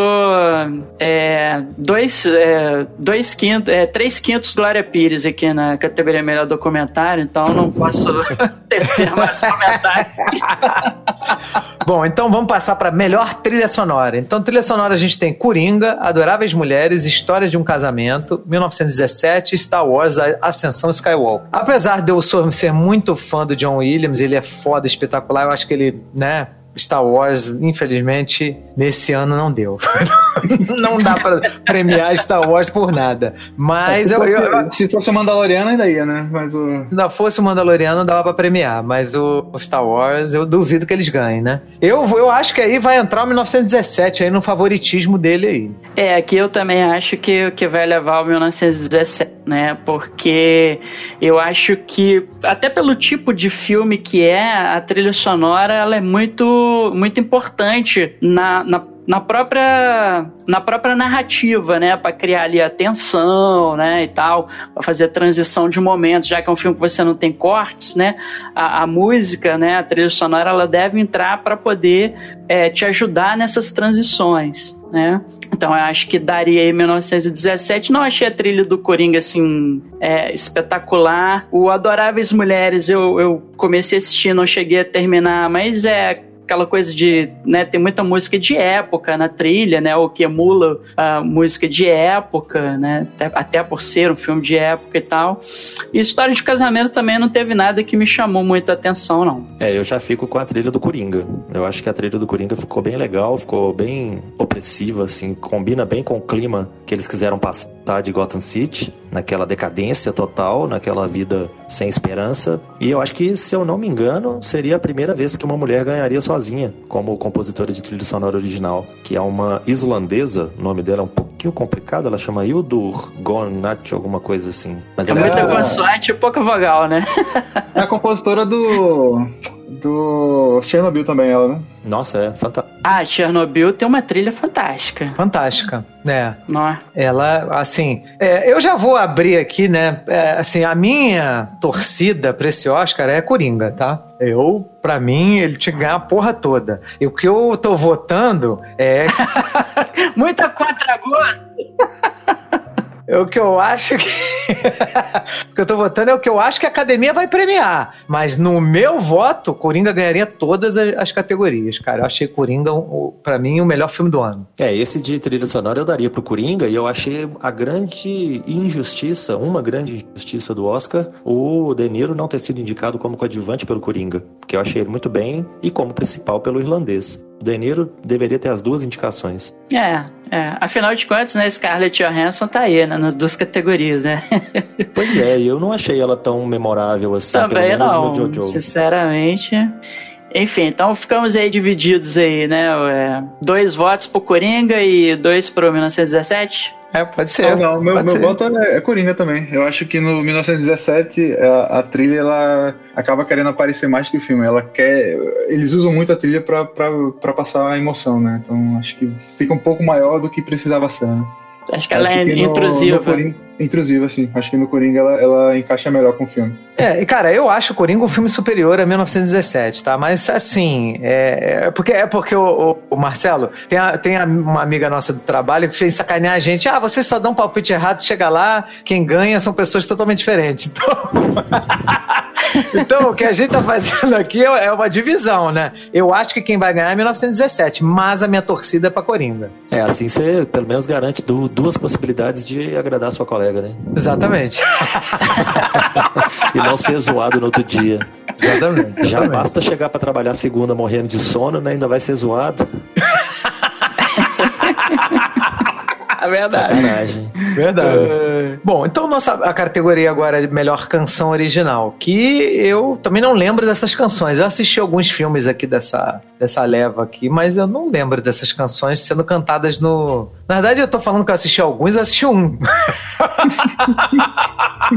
que foi o Rocketman, que eu gostei muito. É, eu é, inclusive o, o, garoto poderia concorrer, né? Como o Elton John lá, o Teron Edison, né? É, Ele tá, é, é, também o Elton John. E ele cantou Poderia filme, né? ter concorrido. Sim. Geralmente quando o cara canta, dança, faz as coisas assim, eu acho que tende a valorizar. Né? Tá aí, um filme que foi também esnobado, né? É, o Taron Edgerton fez muita campanha em Hollywood, em Los Angeles, levou muita gente para jantar, fez uma festa de aniversário, convidou todo mundo e tal. Conseguiu ganhar o Globo de Ouro, né? Que é altamente duvidável. É, o, Elton John tocou na festa de aniversário dele, assim. é, e os jornalistas inclusive, inclusive, no dia da festa, não era o aniversário dele. era tudo campanha, claro. Tá? Mas assim, era próximo, tá? O aniversário dele era próximo, aí. O aniversário dele é em julho. aí eu queria estar tá lá, né? Mas tudo bem. Foi, foi festa surpresa, Rogério. Seu aniversário surpresa. surpresa. Surpresa até pra mãe do cara, né? Todo mundo ficou surpresa. Bom, cara, eu, assim, meu palpite dessa, dessa categoria, como Frozen 2 é, foi estabelecida aí como a maior bilheteria da Disney e ela tem todo o interesse em ganhar Oscar, eu acho que o lobby que ela deve estar tá fazendo deve estar tá forte. Eu voto aí nessa musiquinha da Frozen Into the Unknown, que eu não sei, nunca ouvi, nunca ouvi, mas eu acho que eu acho que é a que deve né, ganhar. A do Frozen 1 todo mundo conhece, né? O Let It Go. Ah, do Let, Let It Go. go. Não, Não, você, eu- eu- não não reclama me engano- não que vocês vão ouvir pra caralho essa porra. É. Não, já estamos preparando. né? Vocês vão ouvir, vai ouvir bastante, tá, Rogério? Let it go. Se prepare. Mas acho que o favorito é o Rocketman mesmo, né? I'm Gonna Love Me Again. É, eu iria com ele.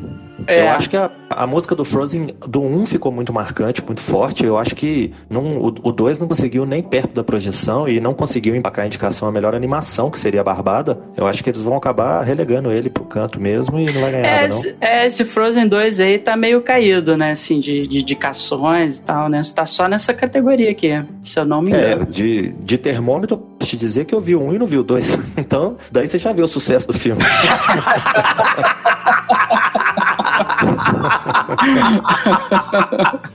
Rogério, qual é o teu voto aí nessa, nessa categoria? Volta no Elton John também. Foi o único que eu vi. Mas é o Elton John.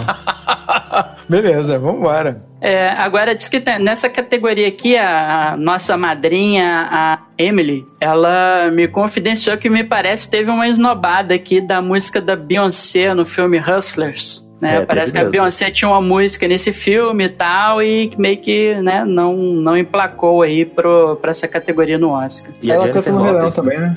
No Rei Leão, né? É, a Jennifer Lopes também foi esnobada. O Hustlers foi esnobado de várias formas possíveis. Sim, sim. É, bom, foda, né? Vamos passar então pra melhor mixagem de som. Aí, É já a- daquelas categorias, né? As duas É. categorias de som que ninguém entende, né? Que é... É, que pode ser dado pra- aleatoriamente, né? É, essa é, é difícil, cara, é difícil fazer isso. É, aí. mas a, a mic- é, tipo assim, a edição de som é mais ou menos a captação do som, né? Você vai captar o- o- os sons, né? Seja, sei lá, barulho de passos, tal, não sei o quê. Ou você vai criar um som, né? Porque não existe. Então, sei lá, é, barulho de nave espacial explodindo. Não existe esse barulho, você vai criar esse barulho, né? E a mixagem de som é juntar tudo, né? É, é a maneira como você junta o som ali no filme de maneira que é, fique inteligível a coisa, né? Ah, eu acho que nessas duas categorias aí não tem pra ninguém, não. É Ford versus Ferrari. Barulho dos carros é muito louco. Ajuda, eu também né, acho. Eu também achei, Marcelo. Ajuda a contar a história. Eu achei muito bacana o filme, não fui esperando nada. É aquele típico filme que te agrada porque você não estava esperando nada. Então eu vi boas atuações, eu vi uma história emocionante, bacana, que eu não conhecia. Muita gente já sabia, né, da, da história toda de Le Mans e tal. Eu não sabia. Eu então também não sabia, não. conseguiu me pegar.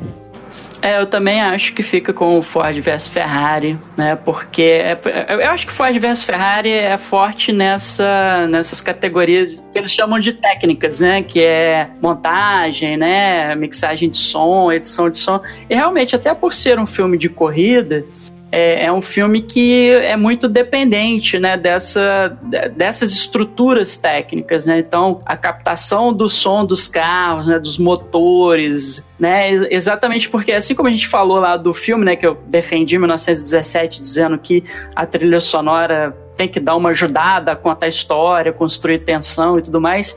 Aqui também, né, o barulho do motor, né, tem, tem partes do filme que você fica muito tenso, né, que tem aquela coisa do 7000 RPM, né, que, o, que o carro não pode passar porque pode dar problema, fundir o motor, etc, né, aí você fica lá meio tenso ali, né, ouvindo o barulho daquele motor se esgoelando no máximo, e o cara não passa a marcha, você vai, passa a marcha, o motor vai explodir, desgraçado! Cara, é muito tem bom, é mesmo. muito bom. É, o filme é, tenso. Eu fiquei bolado, É, eu botaria Ford vs Ferrari nessas duas categorias aí. né, também. Até porque eu acho que ele vai ser esnobado lá no principal, lá não, não vai ganhar, não. Como melhor filme, não. Então, de repente, é uma forma de compensá-lo, né? Pois é, É. não tem muito ele onde de ganhar, não. Então vai ficar, acabar ficando aqui mesmo. Não é verdade. Então, unanimidade aí, todo mundo Ford vs Ferrari. Tá vendo? Ó, meu filme, hein, galera? o meu filme, nem até parece. É o filme deu perdendo, né? É, isso que eu ia falar, mas O filme da minha derrota. A queda, a queda do Ferrari. É, aqui eu vou, é eu vou chamar sobre esse crianças. É, eu vou chamar esse filme agora só de A Derrota de Ferrari. Dois meninos brigaram no pré-primário, um tomou um soco na cara, né? Bom, melhor animação. Qual o voto? Aí eu, eu, eu não vi quase nada aqui, cara. Que vergonha. Que É, vergonha. melhor Cara, vou- animação. É, tem dois, tem dois dessa lista aqui que estão na Netflix, que é o Klaus, né, que é um filme de, de Natal, né? E o I Lost My Body, né? Que eu, eu perdi meu corpo. E eu vou dizer o seguinte: eu não consegui terminar, mas eu comecei a ver o I Lost My Body e eu achei, cara, sensacional, assim. Mas, eu perdi meu corpo. Isso não é coisa filme pra criança, não, né? O... É, assim, não, não é. Não é filme pra criança. mas assim, melhor. Não tem animação só pra criança, né? Então, não, é, eu sei. Né? Por isso que mas eu tô é, mas, mas assim, a proposta ela é bem inusitada, porque é literalmente uma mão que perdeu o corpo. E o filme vai contar a história dessa mão em busca do corpo que ela perdeu. Assim. Então, o filme ele é todo contado do ponto de vista de uma mão direita, né? Olha aí, Rogério, ponto, que, que, ponto de vista uma mão direita pode ensinar para as pessoas, Rogério? Mas só se não, tomara que não seja a mão de um adolescente, né? É, é,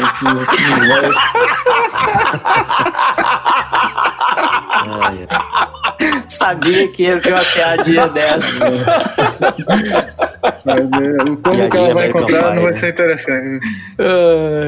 cara, mas é bem legal. Depois, assim, quem tiver curiosidade, eu, eu, recomendo assistir metade do filme e tal. Falta metade ainda para eu terminar. Mas, cara, é bem legal, bem interessante. E é, e é muito tocante. Eu acho que ele é uma é, produção argelina, francesa. Ele, é, ele é todo falado de francês, mas eu acho que é uma produção argelina e, e meio que tem como fundo essa coisa, né, do, do, do imigrante argelino e tal, vivendo na França, né? O, o filme ele se passa em Paris e tal. Então eu acho, cara, eu acho que vale muito a pena ver, é bem bacana, né? E assim, só para falar, minha minha aposta é em Klaus, né? Ganhou o, o BAFTA, né? Então, é, e tem sido bem falado no, no, ano que você não tem grandes animações, né? Assim, não teve ser uma grande animação que chamou atenção. O Toy Story 4, né? Não vi, mas me parece foi uma decepção. O Frozen 2 não está nem indicado. E a Disney, como ela resolveu tratar o Rei Leão não como uma animação, mas como um live action, apesar de ser CGI, né? É, também não está indicado aqui nessa categoria. Então abre, assim, fica, fica muito aberto, né? Assim, sobre quem seria o, o ganhador. Né? Então acho que o Klaus sai na frente por conta dessas, dessa temporada de premiações aí. Então Papai Noel existe aí no, no Oscar, né? Tá bom. Você chegou a ver algum desses que você gostou mais, ou Marcelo? Olha, eu vi exatamente esses mesmos dois na Netflix, que foram o, o Perdi o Corpo e o Klaus. E também não, não terminei de ver Eu Perdi Meu Corpo, eu vi uma, uma parte dele, só que no caso, no meu caso, eu não terminei de ver porque eu achei ele insuportável de chato. Nossa senhora. Eu comecei a ver o filme, foi cansando, foi cansando, eu falei, ah, boa, depois eu termino, vou ver, vou fazer outra coisa, tô precisando relaxar um pouquinho. Aí eu acabei assistindo Klaus, achei muito bacana, muito bonito, muito bem feito, uma animação, tem um, um estilo clássico, é uma animação que parece retomar coisa que fazia-se alguns anos atrás, é um estúdio espanhol muito bacana, e eu fico com o Klaus mesmo, dentro desses, desses indicados. Pô, legal, legal. É isso aí, pô. Rogerinho. Nesse aí eu não tenho a menor ideia. Eu vou chutar o Klaus também, só pra seguir aí o voto de vocês. eu acho, eu vi, eu vi trechos do Klaus. Eu, eu, vi trechos do Klaus que meus sobrinhos estavam assistindo assim, mas eu acho que eles não estavam gostando muito e eu também não estava prestando muita atenção. Mas assim, a animação é bem feita, né? É só o que eu posso dizer. Mas aí eu voto nele. Beleza. Bom, a próxima categoria é melhor fotografia. Aí a gente já tá entrando, né, mais próximo do, do, dos prêmios mais fortes, né? Sim, sim. E aí. Essa aqui eu acho que não tem muita dúvida, né? Assim, de quem vai ganhar. A gente pode discutir quem a gente gostaria que ganhasse, né? Não, mas o Roger Dickens. O Roger Dickens, né? Não tem como, né? 1917. É, eu acho que ele também vence é, nessa daí. Né?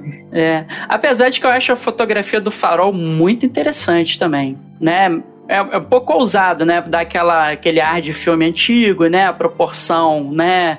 Se eu não me engano, acho que ele é um por um a proporção, né? A razão de aspecto do filme, né? Então aquele tem um, é um, é um quadrado na tela, né? Não é essa widescreen que a gente está acostumado. É preto e branco, né? A fotografia em preto e branco sempre chama a atenção. É, sofre um tratamento para dar aquela, aquela ideia de, de filme antigo, né? De película e tal, né? Diferente, por exemplo, do Roma, né? Que o Roma também tem uma fotografia em preto e branco, mas não tem esse tratamento para parecer velho, né? Assim, apesar de ser um filme, digamos, de época, né? Que se passa na década de 70, se não me engano. Mas o. Então é, é, é bem interessante, mas eu acho que o Roger Dickens está na frente, até, até pelo fato de ser aquela coisa de plano sequência, né? É, apesar de serem dois planos sequência, né? Não é um plano sequência único ali, nem é um plano sequência real, né? Ele é tem os cortes, mas os cortes são invisíveis. Exatamente, exatamente. Mas, mas assim, mas eu acho que pro, pra história que o, que o Sam Mendes quis contar ali, a câmera do Roger Dickens é essencial. É, é ele que fez o filme, né, porra? Né? Porque o filme é, é isso, né? É a, é a forma como eles filmam a história, né? 1917 é, é um filme que, que o ponto alto dele é a narrativa, né? É, e ele, ele, ele, ele, como ele é um filme quase em tempo real, né? Por conta do plano de sequência, é claro, lá no meio tem um né? Tem um, uma passagem de tempo lá, tem uma elipse mais evidente. Mas como ele é quase em tempo real, né? Então a câmera, a movimentação da câmera ali é muito importante né, para contar essa história. É, eu acho que o planejamento do filme foi muito bem feito pelo Sam Mendes, né? Ele que, que teve a concepção toda, a história toda é baseada em memórias que o avô dele contava. Então, eu acho que o, a, a mão dele tá forte aí. Eu não, não concordo que seja um filme do Roger Dickens, como muita gente falou. Mas, de fato, a fotografia é muito marcante e o Roger Dickens teve um papel fundamental aí no desenvolvimento da tecnologia, no uso das câmeras, nos enquadramentos, no, na, no como que que ia fazer para dar essa ilusão da falta de corte. Então eu acho que fica muito forte o trabalho do Roger Dickens aí. Ele acabou de ganhar um Oscar né, no, no Blade Runner aí, passou por várias indicações sem ganhar nada e agora acho que já leva o segundo. Maravilha. Blade Runner, pô, merecido, né? Muito merecido. Filmaço. Decidiste. Bom, melhor montagem. A gente tem Ford vs Ferrari, O Irlandês, Jojo Rabbit, Coringa e Parasita. Cara, aqui eu não tenho muita dúvida que o Ford vs Ferrari leva, até pelas razões que a gente já explicou, né? Por ser um filme de corrida de carros, né, a, a, a montagem ela é essencial. Essencial. Né? E o filme, cara, por, é um filme muito bom. Então, é, é, eu, eu acho que, que é o favorito, apesar de que eu acho que a montagem do Parasita também é espetacular, assim, eu acho, cara, eu, eu acho, né, o Marcelo tava falando a questão do, do planejamento e tal, você, você vê que a montagem do Parasita é uma montagem muito cerebral, né, é, lembra muito Hitchcock, né, você vê que o, o Bong Joon-ho, ele tem um controle assim enorme, né, do, do, da construção das cenas, né, e, e, tudo mais. Mas eu acho que a montagem do Ford vs Ferrari chama mais a atenção, né? Sim. Então, talvez nesse sentido o Ford vs Ferrari tenha uma vantagem. É, assim como 1917 depende muito da fotografia, cara, para Ford vs Ferrari funcionar, ele depende muito da montagem, né? Então, assim, para mim faz sentido ele ganhar esse prêmio, sim. É, eu concordo com isso, tudo que vocês estão falando. Eu gosto demais do Ford vs Ferrari, gosto mais ainda do Parasita. Só me recuso a acreditar que o irlandês vai sair dessa edição do Oscar sem ganhar nada. Porque palhaçada. Me tá indicado em 10 categorias, não vai ganhar nenhuma categoria. Eu acho que montagem é uma que, como se trata de uma história real, de um filme longo, né, que teve que ter sido bem pensado, todo um ritmo que até você pausar às vezes estraga, porque eu acho que ele vai sendo construído de um jeito interessante. Eu, sem, sem dúvida, daria o Oscar de montagem para o irlandês. Se ele vai levar, eu já não sei. Mas que de longe é o meu favorito. Do mesmo jeito que, que você falou aí que Coringa né, é o melhor filme do ano, para mim é o irlandês. É, eu, eu, acho que o irlandês ele tem uma montagem, digamos assim, enquanto no Ford vs Ferrari no Parasita a montagem fica muito em evidência, no irlandês ela já é uma montagem mais, mais discreta, né? Embora eu, eu, eu acho que também é uma montagem fantástica, né?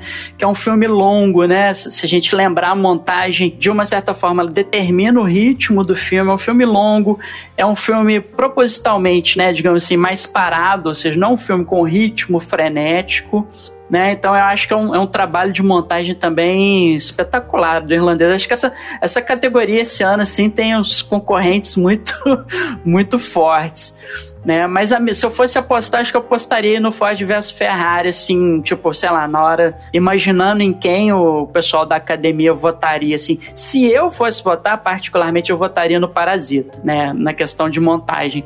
Mas eu acho que vai dar Ford versus Ferrari. Rogério, você tem algum, alguma opinião sobre isso? É, eu concordo com, com o Ford versus Ferrari, né? Acho que é um filme que depende mais da, da montagem profissional. É, e eu votaria nele também. Mas o Marcelo tá certo, né? No, no BAFTA, o, o, o, irlandês não levou nenhum, nenhum prêmio, né? É, passou batido. Se ele, se ele passasse batido também no Oscar, né? É, o irlandês, cara, a gente fez até né, programa já sobre ele, é um filmaço, né, o Marcelo? E realmente, desses que estão aqui, eu, eu, eu, eu, Não, se bem que tem Coringa aí nessa história aí, né?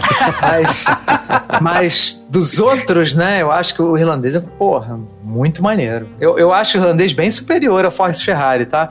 Eu só acho que, como é uma, uma, uma categoria mais técnica, né? Eu acredito que eles devam dar, mas de repente, se der para o irlandês, eu fico feliz pra caralho também. É, eu também. É, assim, é, é o meu filme favorito. No irlandês. É, estaria torcendo para ganhar e me dá um aperto no coração de achar que vai ser o grande esnobado da noite. Melhor direção de arte. Temos novamente o irlandês, Jojo Rabbit, 1907, Parasita, Era Uma Vez em Hollywood. E aí? Olha, aqui eu já gosto muito do, do irlandês acho que ele estaria forte nessa categoria se não fosse o 1917 porque tem toda a questão de reconstrução de época, né, de, de, né, de, de né, aquela coisa deles terem feito as trincheiras, né, eu tava, eu tava vendo uma reportagem esses dias construíram não sei quantos mil metros de trincheira e tudo mais. Então é uma produção mais suntuosa, né? E chama muita atenção. Então eu fico dividido aqui, né? Entre o. Mas o, o irlandês também tem uma reconstrução de época fenomenal. E não é uma época só, né? Porque o filme atravessa várias décadas, né? Então é, é um trabalho aí de você representar cada década da maneira adequada. Enfim, é, sei lá, tô meio dividido aqui, mas como eu acho que o irlandês vai ser meio esnobado da noite, eu acho que vai dar 1917 de novo. Não, nessa eu não consigo me segurar, não, porque eu acho o irlandês, apesar de eu achar espetacular 1917, né? É, é o que você falou, 1917 só tem que tratar de um tema né? E o irlandês tem que tratar de vários, né? São vários períodos históricos diferentes dos Estados Unidos, né?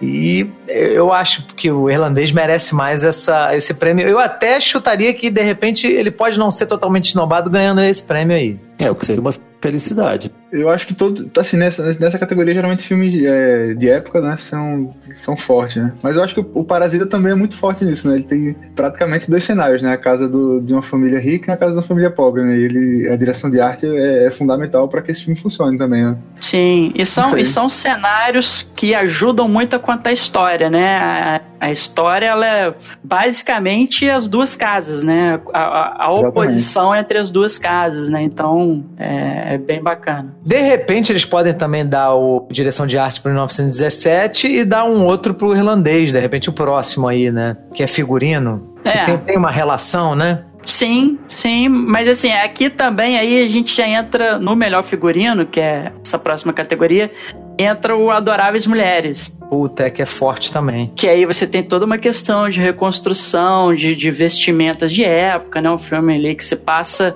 nesse é, final do século XIX, né? Eu não sei exatamente onde é que foi situado, né? O, o, o, livro é do final do século XIX, né? Mas ali me deu a impressão de que o filme é um pouquinho ali século XX também, iníciozinho do século XX né? Apesar de que eu não assisti o filme todo, né?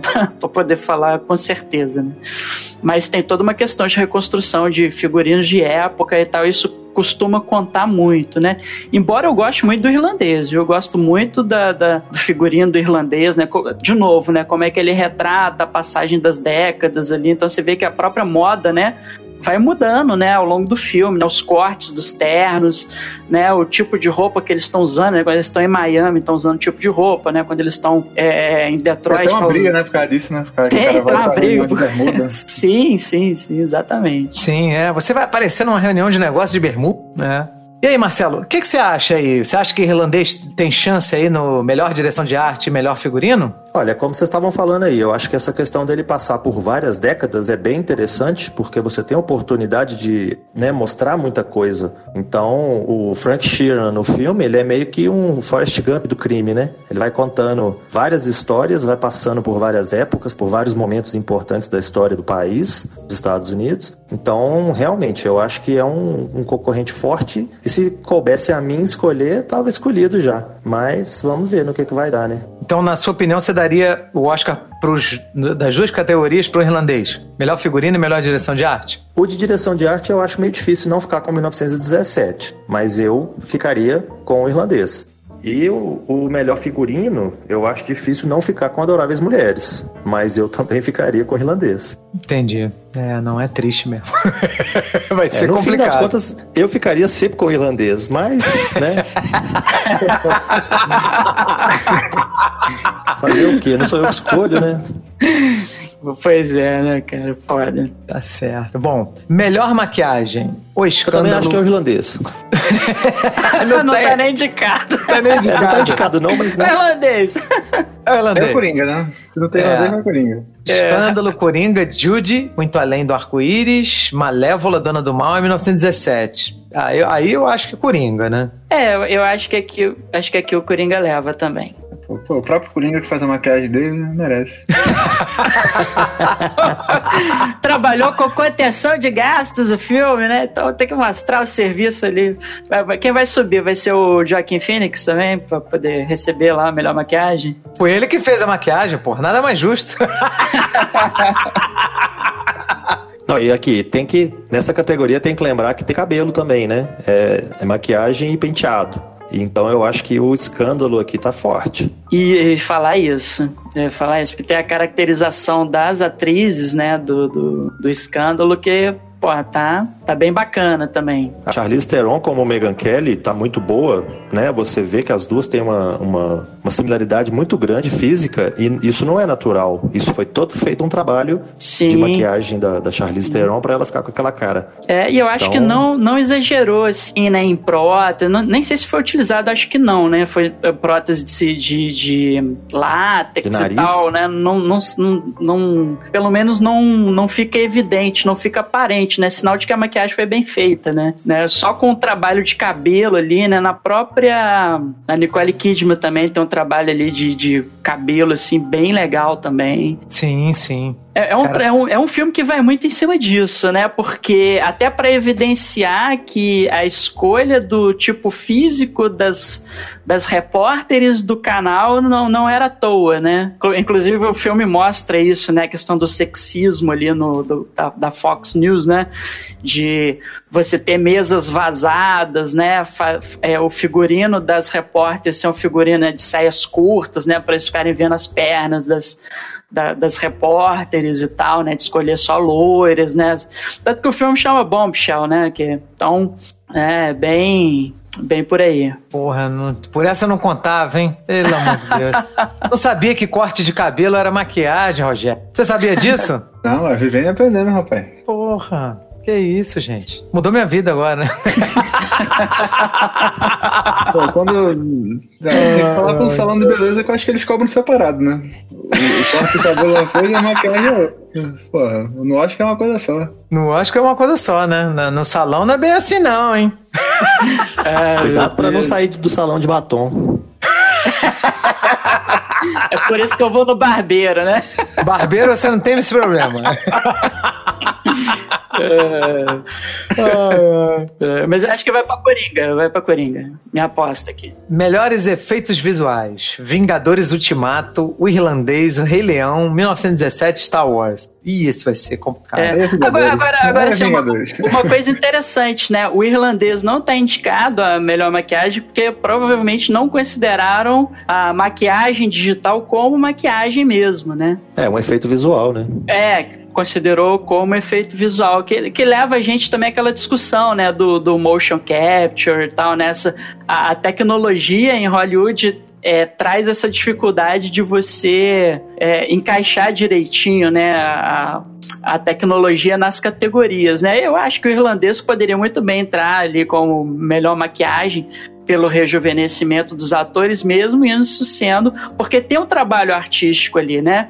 O cara vai fazer uma animação em cima do- da, da captura da imagem, né? Vai ter todo um tratamento ali de escolha de texturas e tal, né? Não, não vejo por que não poderia concorrer como melhor maquiagem. Mas enfim, isso é uma discussão É, mas teórica. pelo que eu, que eu sei eles fazem em relação a isso, eles fazem uma maquiagem e além da maquiagem você tem o efeito, né, de CGI para ajudar, né? Que eu saiba, né? Mas eu acho que de repente eles não consideraram isso, né? Não, né? Enfim, tanto tá, tá, que o irlandês não tá lá na, na maquiagem. É, acaba que o CGI entra muito forte em cima, né? Então qualquer outro trabalho de maquiagem que é feito, ele acaba, com o perdão da brincadeira, ele acaba maquiado. Então não aparece. Aqui você não precisa pedir perdão por esses trocadilhos. Esses trocadilhos do carinho. Aqui a gente incentiva, dá até, paga até um extra pro convidado. Tá certo. Opa. Pô, eu não sei, aqui cara. no efeitos visuais aqui vai Vingadores Ultimato, né? É, eu tendo a achar que vai ser Vingadores. Porque. Não tem que ser, pô. né? Bota os 40 minutos finais de Vingadores não tem como ganhar. É, uma boa parte do que você tá vendo ali é efeito visual, né? Quase não tem coisa real ali, é tudo fundo verde, né? Então. É. Né, é tudo muito grandioso, né? Épico e tal, né? Na escala, né? Você pega na hora que chega ali os, os heróis todos, que eles se juntam, né? Pô, aí a cena né, muito cheia de detalhes, né? Pra você coordenar tudo aquilo mesmo sendo, né? CGI e tal, é trabalho muito e fazer aquilo ali parecer real, né? Parecer, é, parecer que aquilo tudo ali tem uma presença em tela, né? Então, É, e entra também a questão do lobby, né? é, tem o lobby também, claro, né, em cima.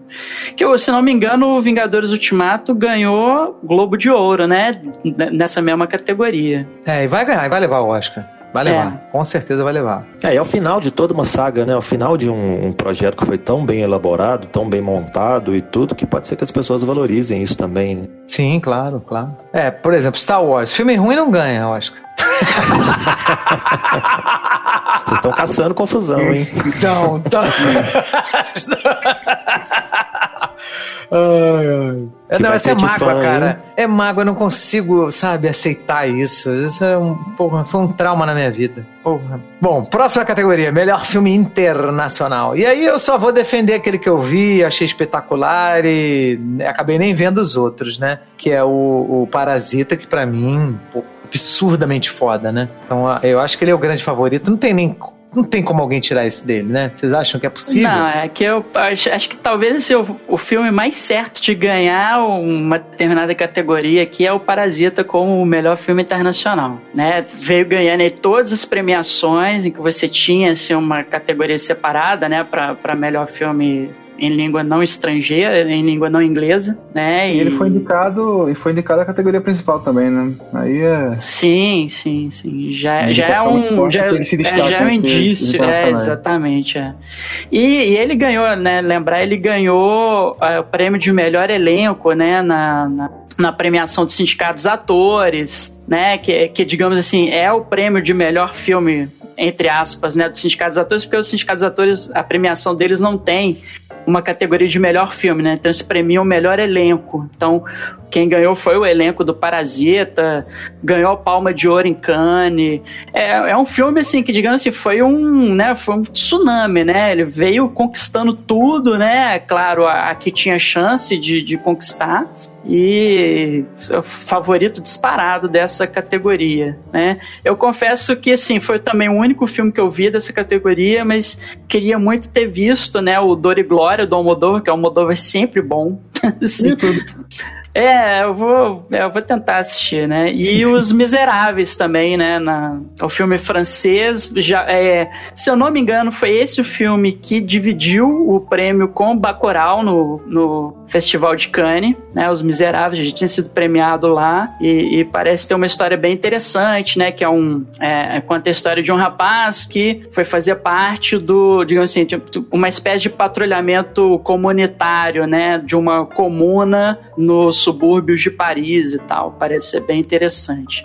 Os outros dois eu não, não ouvi falar, dos outros dois antes do Oscar. Que é o É. Corpus Christi, né, da Polônia, e o Homeland da Macedônia. É, que a gente já comentou, né, que o Homeland é um documentário. É interessante, né? Por que, que não tá na, na- Ah, tá, não. É porque eles estão considerando como internacional, né? Isso. É. E, e você, Marcelo? Você tem alguma. Olha, o Dor e Glória é muito bacana, realmente, né? Eu não, não, não concordo que tudo que o Almodóvar faça seja bom, porque de vez em quando, né, dá umas derrapadas a lá o de Allen, mas eu acho que o, o Parasita não tem para ninguém, não. Leva fácil, tá bem resolvida a questão. E num outro ano, talvez, o Dor e Glória poderia levar, né? O Almodóvar poderia levar, mas não contra o Parasita. Se o Parasita tivesse só indicado a melhor filme, aí o Dor e Glória levava. Mas como ele tá aqui, inclusive porque, infelizmente, eu não acho que ele deva levar melhor filme, então o jeito é dar para ele o prêmio de melhor filme em língua estrangeira. Exatamente. E agora a gente começa aí os, as categorias mais concorridas, o que o pessoal né, festeja mais, né? Que é melhor roteiro adaptado. E aí a gente tem o irlandês, Jojo Rabbit, Coringa, Adoráveis Mulheres, Dois Papas. Eu achei estranho o Coringa estar tá nessa, nessa categoria, porque a história é original. Tudo bem, o personagem já é existente. Não, é, se, se você tem um personagem pré-existente, é roteiro adaptado. Hum, tá. Tá se, se, seu, seu personagem, por exemplo, fazer. Por isso que o Logan, por exemplo, né, é um, é um filme que também foi indicado como o melhor roteiro adaptado. Que é um personagem que já existe né, em outras histórias. É, você acaba construindo a história dele com vários elementos, né, daqui e dali. Então, não é baseado em uma revista específica, mas ele herda muita coisa de várias revistas diferentes que acaba sendo uma costura, costura bem feita, então merece uma indicação como adaptado, mas não como original. Perfeito, sim, perfeito. Sim. E aí, o que, que, vocês acham que vai quem, quem vai levar aí? É, eu acho que talvez aqui seja a grande chance do irlandês levar. Eu, assim, eu vou apostar em o irlandês, acho que o irlandês leva. É, também acho que a, de todos aí, né, acho que foi uma adaptação primorosa, né? É, eu fico com o irlandês, vocês já sabem, né? Quem tá ouvindo aí, quem acabou de ligar. já sabe. Se você chegou no programa agora. você já sabe que eu quero o irlandês lá. Tá certo. Rogerinho. Mas, pô, Steve's Island, né? Não tem como. É, cara, eu acho que tá entre o Coringa e o irlandês também, né? Não tem muito. Adoráveis Mulheres já teve muitas versões, né, no cinema. Não sei se, se isso pesa.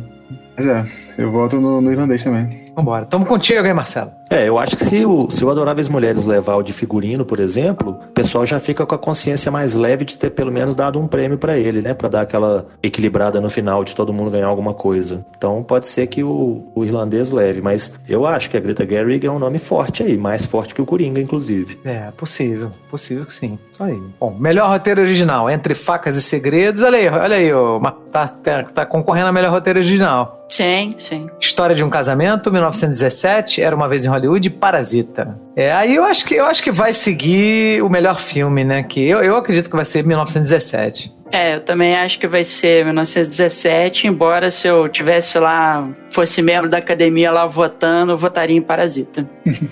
É, esse, aqui, na verdade, eu acho que pode ser qualquer um, né? Porque, assim, o Tarantino tem, tem muita tradição, né, em roteiro original. Né? De repente, ele pode, pode chegar aí caladinho e ganhar o, o, o roteiro original com Era Vez Hollywood. Mas se eu tivesse que votar, votaria em Parasita também. É.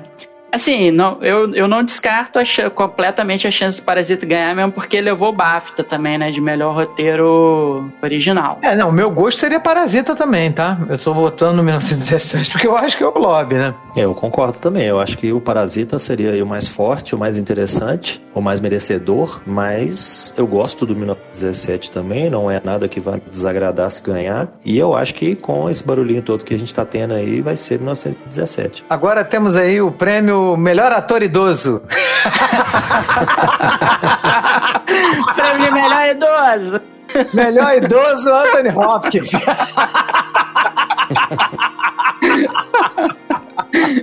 Carburador de prata. Cara, não tem ninguém aqui que tenha menos de, sei lá, 50 anos, né? Todo mundo aí. É o garotinho o Brad Pitt. É, o é. Brad Pitt é o garotinho aqui na parada, Esse né? rapaz aqui. Tom Hanks, Anthony Hopkins, Al Pacino, Joe Pesci e Brad Pitt. Porra, tá difícil, cara. É. Puta é. merda. Cara, eu, sinceramente, também, de novo, se eu tivesse lá com a cédulazinha para votar, eu, eu votaria no, no Joe Pesci. É, não, cara, assim, não, é, é, porque, sabe, sei lá, assim, é a oportunidade da academia dar um Oscar pro Joe Pesci, cara, assim, pô, que é um atorzaço, assim, cara, fantástico. Né? Mas vai dar Brad Pitt, né? Pelo que a gente tem visto aí da temporada Ah, de premiações. Sério que vai dar Brad Pitt? Vai dar Brad Pitt. Era uma vez em Ah, Hollywood. merda. Não, olha, eu adorei ele em Era Uma Vez em Hollywood, tem nada contra, eu gosto do Brad Pitt, mas, porra, não tem como comparar Brad Pitt com esses outros atores, assim, pelo menos os do irlandês, cara, Al Pacino e Joe Pesci, cara, não tem como ele ganhar, quer dizer, num, né, na- numa competição em que lobby não é uma, uma questão, né? É, pois é, mas é, é- aqui é, é, digamos assim, se não for o Brad Pitt, vai ser uma zebra muito grande em relação a apostas, entendeu? É, eu, eu acho que vocês não vão nunca adivinhar em quem que eu votaria. E aí? Joe Pesci na cabeça. Joe Pesci, né, Joe cara? Pesci, Pô, Joe Pesci. Cara, eu, eu acho assim, o Brad Pitt vai ganhar, isso é fato, mas eu não vejo ninguém aqui. Eu acho que assim, eu vi todos os filmes, eu achei o Tom Hanks fantástico, como Mr. Rogers no, no filme da vizinhança lá, Um Belo, Belo Dia na Vizinhança. Eu achei o Anthony Hopkins interessante como o Papa Bento, foi a primeira vez que eu consegui ver o Papa Bento como um ser humano, não como... Não como o Palpatine, né? é, exato. É, eu achei até que ele tinha sido contratado para fazer o novo Star Wars, mas Ah, ele, é, eu ia, ah, ia cair certinho. né, ia dar muito bem.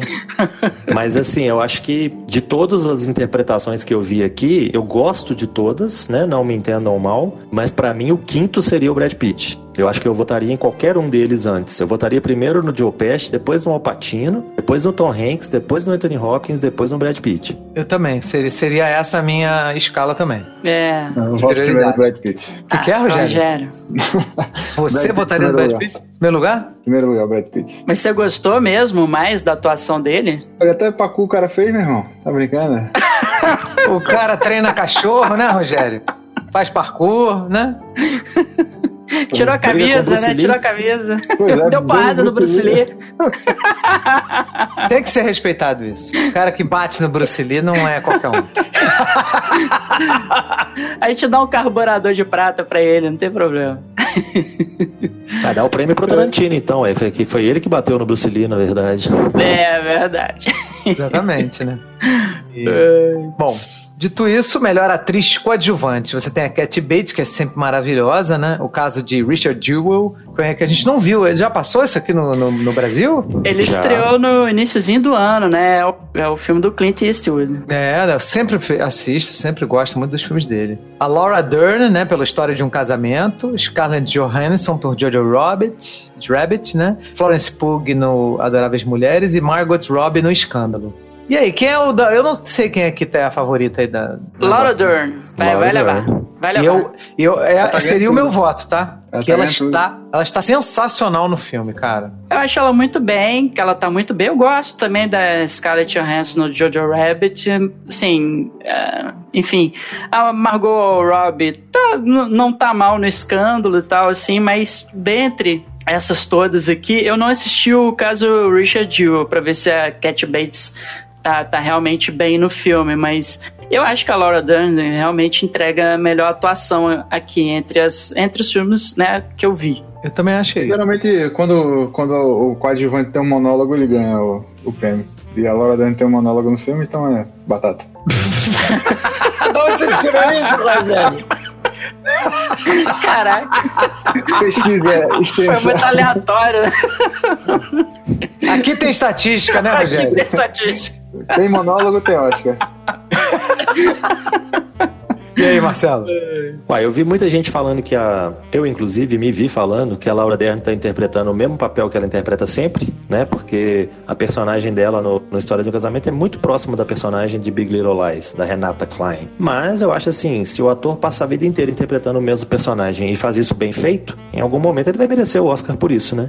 Então, essa é a hora da Laura Dern levar. Sim. É, ela, ela tá bem. Ela tá bem. Assim, eu não. É, é- é, apesar de terem me falado já muito bem, né? Uma série muito bem comentada, essa Big Little Lies, eu não assistia, né? Eu tenho acompanhado. É, eu tenho acompanhado a Laura. Se eu não me engano, a Laura Dern tá no Adoráveis Mulheres também, não tá? Sim, Tá. ela é a mãe das Sim, meninas. ela é a mãe, né? A mãe das, das meninas e tal. É, tá, eu, eu gosto demais dela no The Last Jedi. Eu acho ela uma excelente atriz, cara. Acho ela muito boa atriz. Gosto dela também. É, eu acho que ela tem escrito no, no, no currículo dela, ou sei lá, nos pré-requisitos dela, que ela só interpreta o personagem rico e chique, né? Porque ela é sempre rica e chique. Até no Adoráveis Mulheres, que às vezes ela não é tão rica, porque ela, né, rala muito para sustentar as filhas, mas ela é uma personagem muito chique, sempre. Então uhum. eu acho que ela tem mais ou menos um tipo, assim, que ela poderia tentar fugir um pouco. Eu acho que na juventude dela ela fugia mais. Hoje ela tá mais jogando pelo garantido. É, mas ela pra uma coisa mais desafiadora, né? É, quando ela fazia aqueles filmes tipo Coração Selvagem, né? Ela fazia umas coisas mais loucas, assim, mais diferentes, como a mocinha do, do veludo azul e tal. Então ela procurava mais diversidade na carreira. Hoje eu acho que tá mais mesma coisa. Mas ainda assim, é uma puta atriz, né? É uma grande atriz, é uma, muito talentosa mesmo. Eu acho que dentre essas cinco, a Florence Pugh no, no Adoráveis Mulheres tá muito bem. Então eu, eu ficaria entre as duas, apesar da Cat Bates ser sempre foda, né? Então. É, Cat, Cat Bates, Bates sempre espetacular. Sempre. Né? Nesse filme do Richard Dill, como ela fica só no, no papel da mãe chorosa ali, acaba que eu acho que ela não chama tanta atenção. Mas a Florence Pugh é uma força da natureza no, no Adoráveis Mulheres, como ela já tinha sido no Mids também. Mas eu acho que eu ainda fico com a Laura Dern. Maravilha. Melhor ator: Antônio Bandeiras, Dor e Glória. Leonardo DiCaprio, Era uma Vez em Hollywood. Adam Driver, História de um Casamento. Joaquim Fênix, Coringa. Jonathan Price, Dois Papas. Esse aí não tem Quem nem será? o que Quem discutir. será que vai ganhar? Quem? Quem? Esse não tem nem o que discutir. Isso Acho aí que tá é difícil. Esse antes da gente ter indicação, o pessoal já tava falando, né? Isso aí não tem como. É Joaquim É. Fênix, é Coringa. Não tem jeito. Isso aí é dele. É, eu acho, eu acho que a Amazon já despachou o Oscar lá pra casa dele. Já tem Já umas tá. três semanas já. Já tá na casa dele, já tá na casa dele. É, não- não- é, esse aqui é o Barbada, né, da noite. É tipo o Parasita, né, no, no melhor filme internacional. Exatamente. Esse, aí, esse aí é pra você fazer ponto no bolão. É, apesar de que, pô, o- por exemplo, você pegar o Adam Driver também tá bem na, na história de um casamento, entrega lá uma boa atuação, mas, cara, né, não tem, não tem como, né, o, esses papéis que, digamos assim, exigem muito do ator, né, e tal, é, é, é- é tipo, você, você você vê que sempre no, no, no Oscar tem algum tipo de filme em que o, o papel ele vai ele, o papel do personagem central vai chamar tanta atenção que meio que já direciona o Oscar para aquele cara, né? É, teve quando o Gary Oldman fez o Churchill, teve quando Tom Hanks fez o, o, o Náufrago, né? Tipo, pô, o cara emagreceu tantos quilos, depois engordou, depois emagreceu, não sei o que. Esses papéis que exigem muito do ator, uma entrega muito grande, embora sejam papéis que por vezes caem no overact, né? Igual do, do próprio Gary Oldman, né? No, no, no papel do Churchill, mas é, às vezes não tem como muito você fugir, né? Que é o caso do Joaquim Phoenix aqui, né? É, é a interpretação, né? Do, do, do ano, né? Digamos assim, pelo É. Coringa. É absurda a, a- atuação dele, que já era uma atuação, cara, que tinha tudo, né, antes da gente assistir, tinha tudo para as pessoas compará-lo com o Heath Ledger, que também ganhou o Oscar com o mesmo personagem, né, e colocá-lo, não, não é, ele não é tão bom quanto o Heath Ledger, que também, cara, fez um Coringa absurdo. E eu, eu sinceramente, eu não sei qual é o melhor. Eu, eu fico na dúvida de, de qual dos, né, porque para mim os dois estão geniais. É, eu acho que não entra muito aqui o caso de, dessa comparação, porque realmente os dois, cada um dentro da sua obrigação ali, cada um dentro do seu universo, que são universos bem diferentes. Eu acho que o universo do Christopher Nolan, é, por mais que ele tente ser um pé no chão, né, um bem realista, ele ainda assim é muito mais quadrinesco, mesmo, né, para começo de conversa por ter o Batman. Sim, então claro. você tem um sujeito vestido de morcego na rua combatendo crime, ao invés de estar usando o dinheiro dele para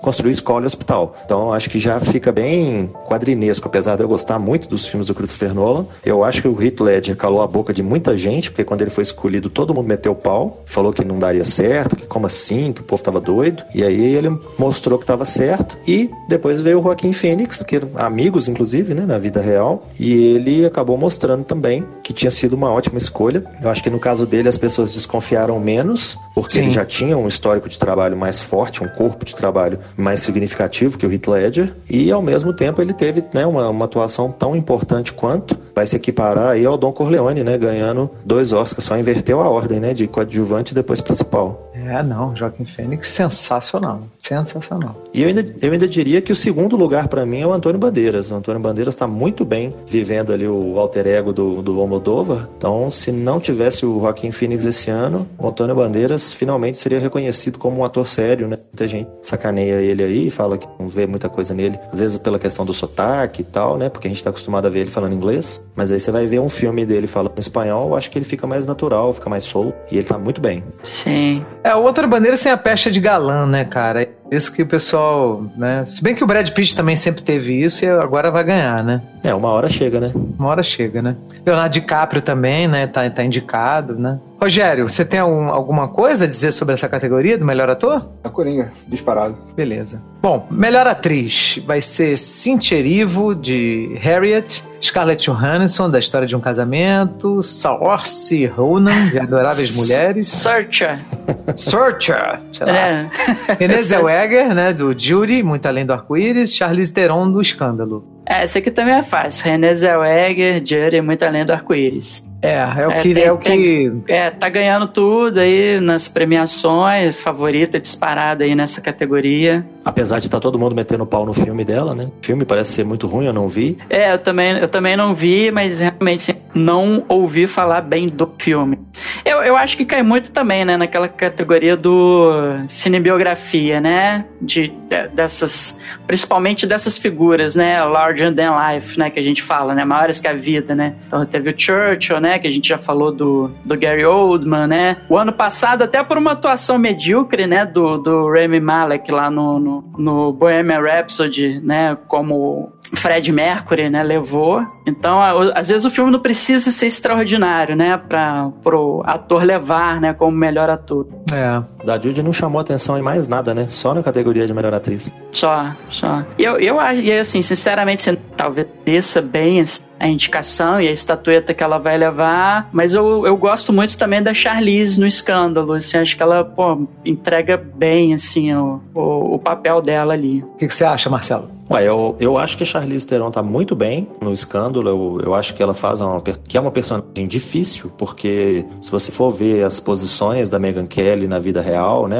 O que, que ela defendeu e tudo mais, eu acho assim, é absurdo o tanto que a mulher era louca, coisas que ela falava e que ela defendia. Só por ela ser uma porta-voz do Fox News, já dá pra perceber que a coisa era bem feia. Eu acho que ninguém ali que é mostrado no filme é santo, por esse ponto de vista da- das questões né, que elas defendiam. A personagem da Nicole Kidman também aparece no- falando umas coisas que você fala, meu Deus do céu, como que deixavam isso ir pro ar? E uma boa parte dos americanos achava lindo, né? Batia palma. Mas ao mesmo tempo, não tem nada a ver com o fato de que elas estavam sofrendo um abuso ali também, né? Não tem a menor condição, não entender, não tem como falar nada. Então uma coisa não elimina a outra. E eu acho que elas conseguem passar isso, né? na- na- as personagens. A personagem da Margot Robbie também. Eu achei detestável como as coisas que ela fala, as coisas que ela pensa. Mas ao mesmo tempo você tem essas pessoas detestáveis sofrendo uma coisa detestável, que é um abuso sexual, que é uma coisa que não, né, não- a pessoa pode ter a ideia mais errada da cabeça dela, que isso nunca, em hipótese alguma, é picado. E a gente consegue ter um certo carinho por elas, consegue ter empatia por elas, e eu acho que isso é um grande trabalho das atrizes. É, com certeza. Charlize Theron, eu acho que tá muito bem. A Scarlett Johansson, eu acho que ela tá bem, sim, história de um casamento, mas eu não acho que é pra, pra tanto. Tanto ela quanto o Adam Driver, eu acho que os dois estão muito bem, os dois são ótimos atores, vão ter ainda muita oportunidade de ganhar prêmio por outros papéis, mas esse eu não vi assim tão interessante, tão memorável pra esse barulho. Beleza. Bom, então vamos agora para a melhor direção. Ih, agora. Uh, E aí? É, essa é mais uma categoria que se eu estivesse lá, né, com a, com a minha cédula para poder votar, eu marcava o Scorsese, obviamente, né? É, eu também. Mas infelizmente vai dar Sam Mendes, 1917. Ah, não, infelizmente, né? Ele fez um, fez um trabalho bom, né? Mas sinceramente, assim, o meu problema é que, assim, por exemplo, eu, assim, minha ordem de preferência, Martin Scorsese, uh, Tarantino, Todd Phillips, Sam Mendes, seria minha última escolha, Sam Mendes. É, seria a minha última escolha também. Eu não, não consigo ranquear esse, não. Mas acho que todos aí são. Seria, seria justo qualquer um desses ganhasse. Mas o, o Sam Mendes, ele tá, tá. Tá todo mundo, tá todo mundo nos prêmios pra ele, né? BAFTA, o sindicato lá de, de diretores, tudo, tudo foi com ele. Né? É, e assim, eu acho que esse Oscar, assim, um Oscar que a gente vai ter poucas surpresas nessas categorias chamadas principais, né?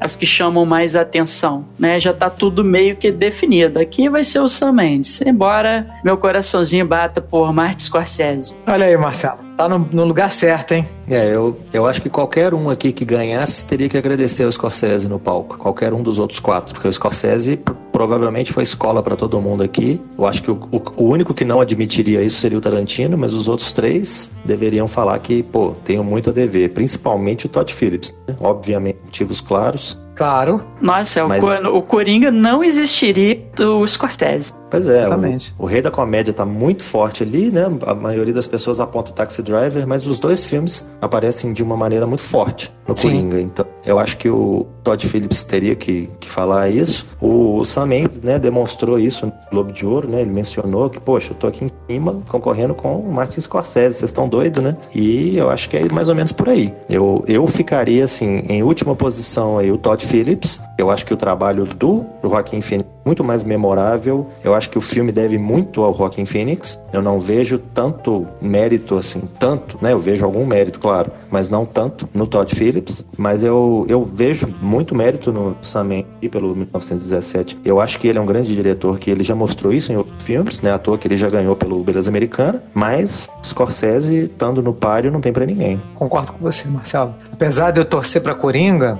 eu não daria o melhor diretor pro Todd Phillips, não, daria pro Scorsese. Melhor filme eu daria pra Coringa, mas e, e eu concordo que muito do Coringa é o trabalho do, do Joaquim Fênix. É, eu acho que está muito claro o trabalho do Joaquim Phoenix. Tem, ele passa a sensação clara ali, inclusive depois vendo entrevistas eu pude confirmar um pouco que muito ali do que ele faz não estava previsto, muito ele que vai desenvolvendo na hora, ele que foi conversando, foi sugerindo. Ele não parecia ser uma pessoa muito fácil nas filmagens, não. Eu acho que muita gente ficou com raiva dele, o pessoal da maquiagem deve ter ficado meio puto com ele, mas porque ele é né, cheio das, das vontades, das manias e tal. Mas eu acho que no fim das contas isso ajudou muito a criação do personagem. Então o peso está muito maior em cima dele. E o filme do irlandês é todo na cabeça do Scorsese, né? O filme todo, desde o início, desde a concepção, ele é todo Scorsese. Aí.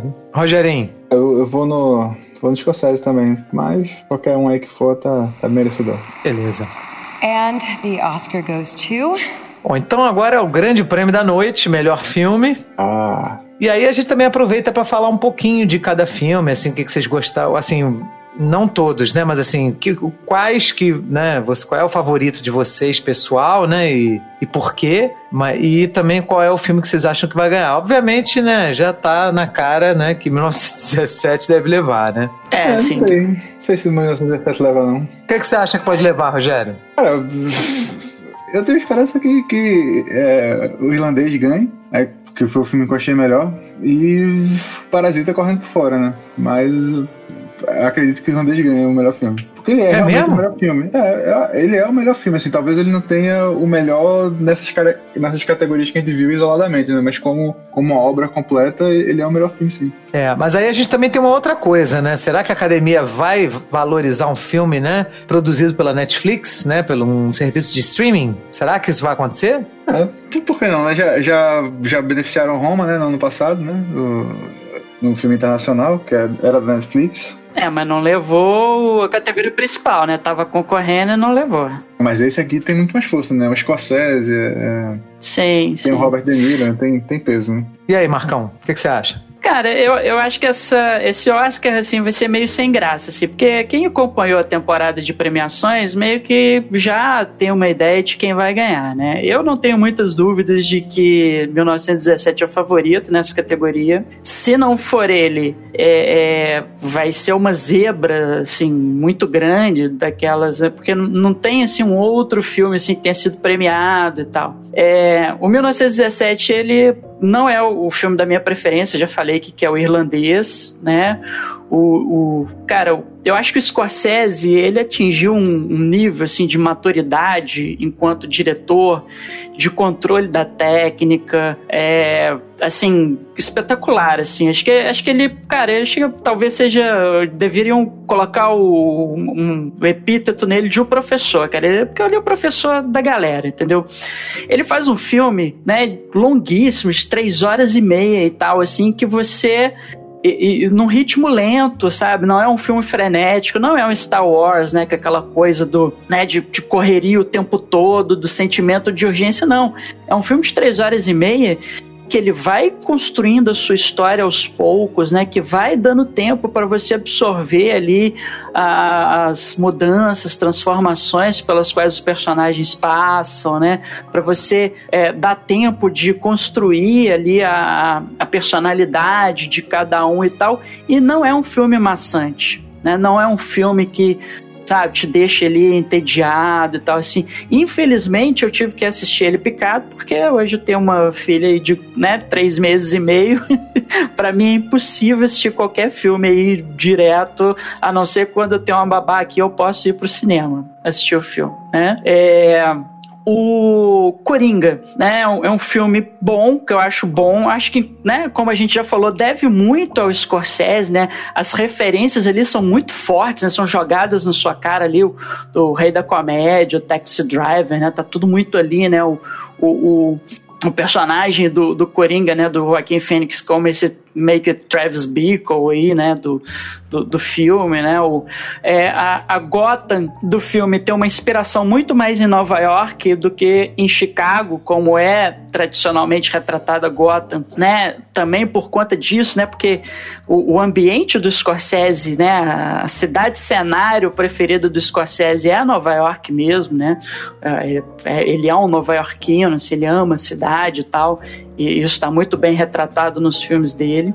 É, a minha segunda escolha, né, atrás do irlandês, seria o Parasita, que eu acho a obra fantástica. O Bong Joon-ho vai fazer um comentário político, assim, cara, um, um soco no estômago tão ou mais forte, talvez, do que o Bacurau, assim, um filme excelente, um filme com múltiplas camadas, sabe? Não, não é um filme é, maniqueísta, sabe? As coisas não são preto no branco, é um, é um comentário político, sim, trata de uma realidade social, sim, mas também não é um filme, né, que vai vai cair na, na, né, naqueles dois ladismos, né, digamos assim. É. Uh, História de um Casamento, eu acho que é um filme que resgata um pouco. Falei muito isso com o Guga, né, off, offline aqui, é, de que é um filme que resgata um pouco essa coisa dos dramas familiares que a gente via muito lá na década de 70, década de 80, que é um gênero, um subgênero, talvez, que ficou meio, meio esquecido aí. Eu achei, eu achei bacana, eu acho que tem um roteiro muito bom, né, do Noah Baumbach. É, é, é um filme interessante e tal,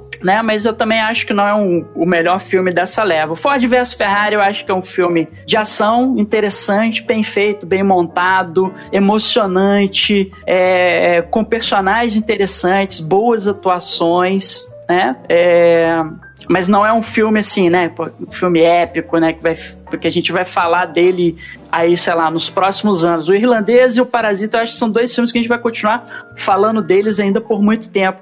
Era uma vez em Hollywood essa homenagem do, do, do Tarantino ao cinema ali da, do final da década de 60, início da década de 70, né? Dessa surgimento dessa nova Hollywood, né? Um, um meio com acerto de contas com o passado, assim como ele faz em Bastardos Inglórios, a gente tem até um, um papo forado sobre ele. É o 1917 é um filme que tem uma história interessante, é um filme que eu gosto. É, é eu acho que ele é um filme tecnicamente, assim, sabe, quase perfeito. É, ele constrói muito bem tensão, filme de guerra, né? Sei lá, assim, é, é, é, é, um, é um filme, mas que é um filme que também chama muito mais atenção pela técnica do que pela história, né? Pela construção dos personagens e tudo mais, né? Então talvez talvez, um, é, talvez essa coisa da técnica tenha chamado um pouco a atenção demais, né? Apesar de ser o favorito, né? O Jojo Rabbit foi um filme que eu me surpreendi, um filme que eu gostei muito, né? Uma sátira política que eu acho que fala muito sobre o, o, o, os nossos dias atuais, né? Eu, eu, acho que merecia um comentário mais longo, mas já tô falando pra caramba aqui. E o Adoráveis Mulheres é um filme que eu posso falar menos, que eu comecei a assistir, mas não terminei. Mas é uma história que já tá aí há muito tempo, já teve algumas versões.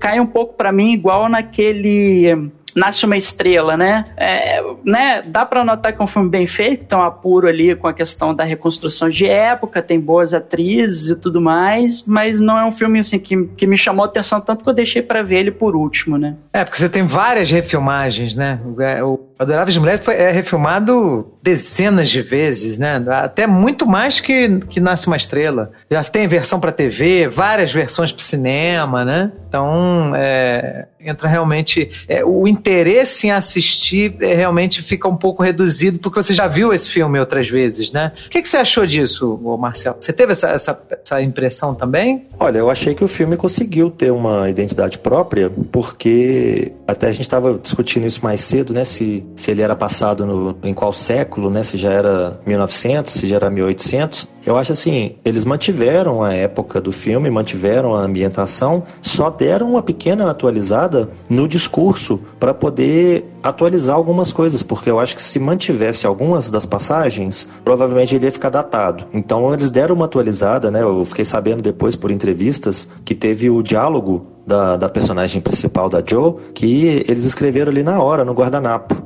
antes da, da filmagem, para poder dar uma reforçada na questão do, dos pontos do, do, feminismo e tudo mais. Então, assim, eu acho que eles tiveram que mostrar o papel ao qual a mulher estava relegada para mostrar a importância da luta da, da por por buscar mais reconhecimento, por buscar o trabalho dela como escritora, que na época não era valorizado, então só homem que era escritor, esse tipo de coisa. Então eu acho assim, por mais que a história tenha sido feita várias vezes, dessa vez ela foi muito bem feita e teve aí um gostinho de mais, né, de um, algo a mais, porque ela teve essa questão da atualização. Então eu achei muito bacana. Eu acho que todos os indicados a melhor filme me agradam. É, eu gosto do, do Adoráveis Mulheres, gosto muito do trabalho da Greta Gerwig, especialmente nesse filme. Não tanto no Lady Bird, mas nesse filme eu gostei mais ainda. Eu acho que ela tá mostrando que tá cada vez mais madura e logo logo aí ela vai ganhar bastante prêmio, assim espero. Mas do dessa, dessa categoria dos nove filmes, o Adoráveis Mulheres não é o meu favorito, como vocês já podem, né, chutar.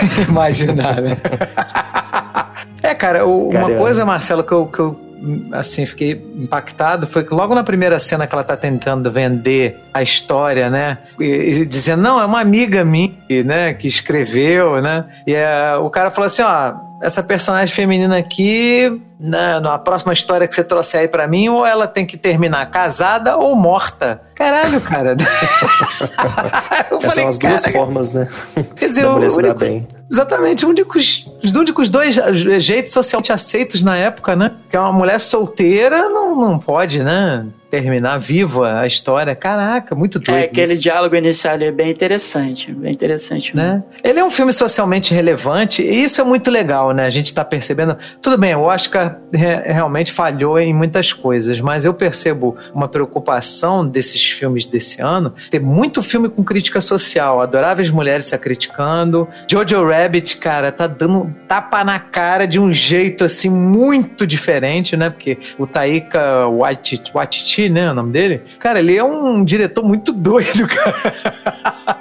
e ele faz uma história criticando essa, essa, né, essa onda, né, que a gente está tendo de extremismo, né, no, no, no, no, mundo, né? E eu ver, eu mostrar o quanto isso é perigoso da gente é, aceitar, né, acatar uma coisa como verdade absoluta, né? Então, muito maneiro, né? Muito maneiro o filme. É, eu acho que muitos dos filmes indicados ao Oscar esse ano estão mostrando que a sociedade como a gente conhece, como a gente está acostumado, faliu, né? Não tem o que fazer. Parasita é. deixa isso muito claro. Coringa, né? Mais do que nenhum. Tudo bem que o Coringa, o personagem principal, tem já, né? Um, um probleminha ali grave psicológico. Sim. Mas você vê a desgraça que cerca ele na cidade, né? A pobreza e tudo mais. E o desnível, né? Principalmente no, no momento ali que ele vai no teatro, que ele encontra ali um personagem famoso no banheiro. Mas eu acho que, de uma forma geral, nesses filmes fica tudo isso muito claro. Essa questão da, dos valores, né? Que não deram certo, dessa ideia do cidadão de bem, que no fim das contas não é tão bom. E, e esse tipo de coisa eu acho que ficou muito claro na maioria dos filmes que a gente coloca aí.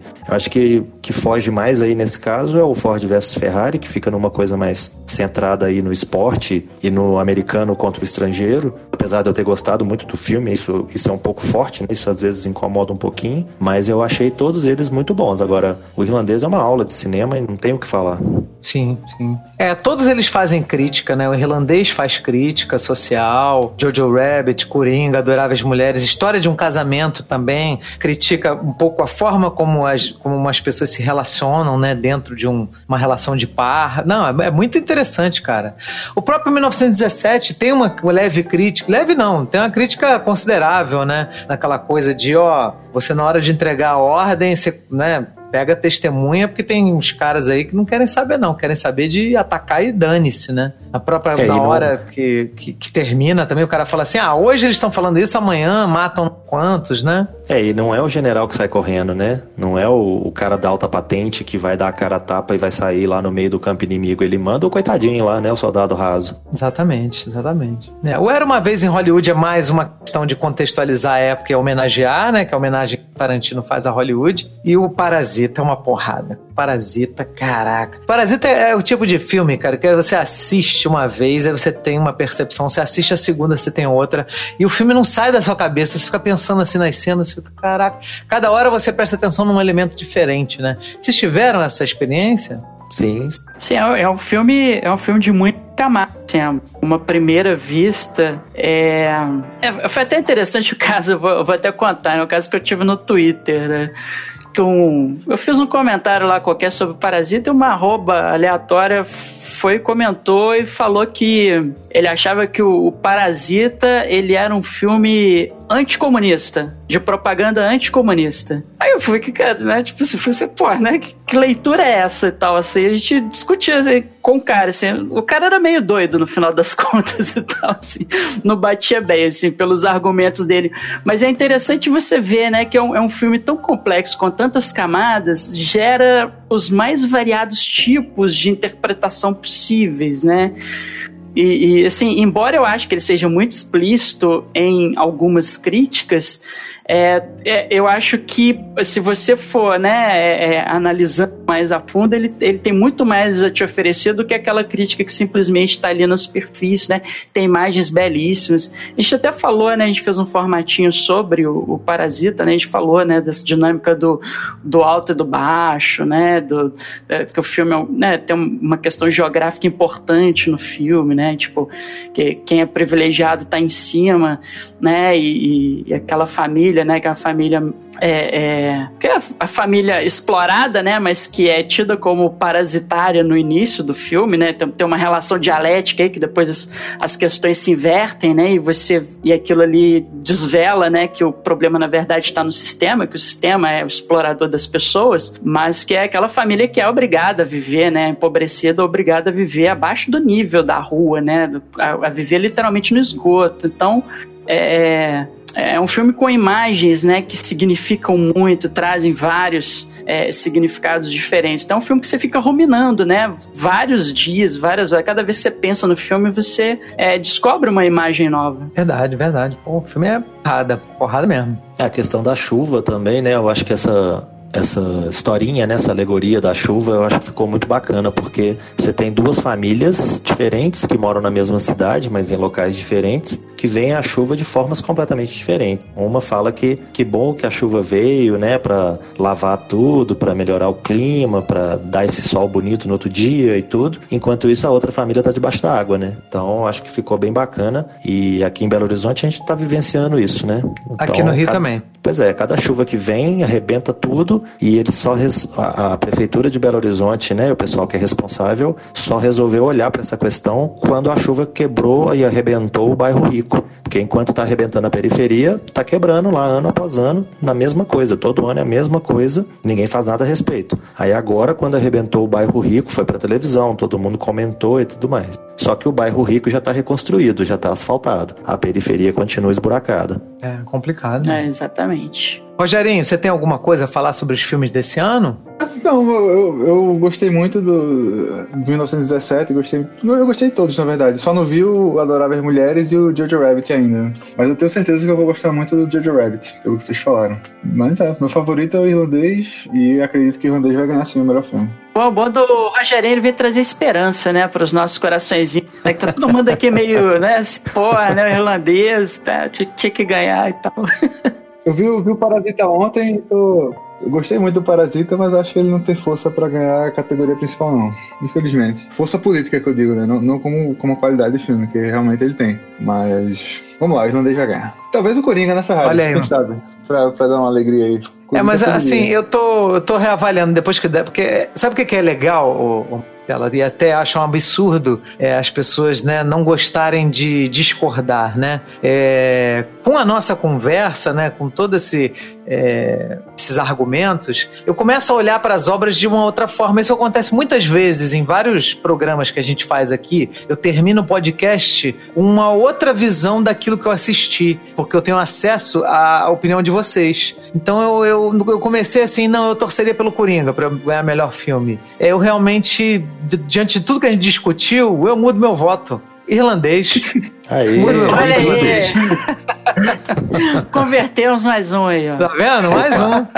Não, E é legal, cara. Não, isso não significa que eu sou é, uma pessoa que, ah, você é um cabeça fraca, né? Thiago. nada. né?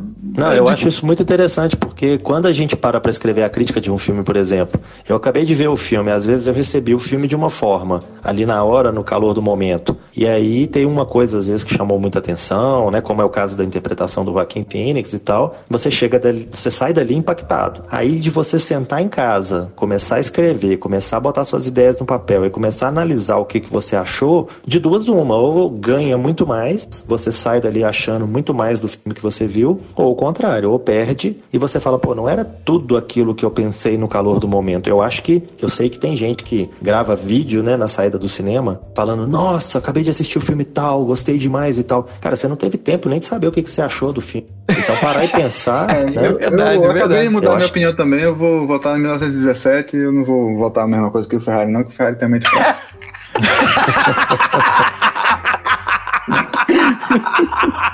Ai, ai, falei demais, né? É, não, mas, mas, você tem, mas você tem razão, Marcelo. Realmente, a gente, é, para avaliar em melhor filme, você tem que realmente, de fato, raciocinar, pensar, né? Não é assim que saiu da sessão, você pronto, é esse, né? É, e senão todos os filmes vão ser lindos, maravilhosos. E, e aí, quando você entra pra discutir com outras pessoas que têm pontos de vistas e argumentos diferentes, aí a chance de você começar a pensar numa outra coisa que você ainda não tinha pensado é maior ainda, né? Sim.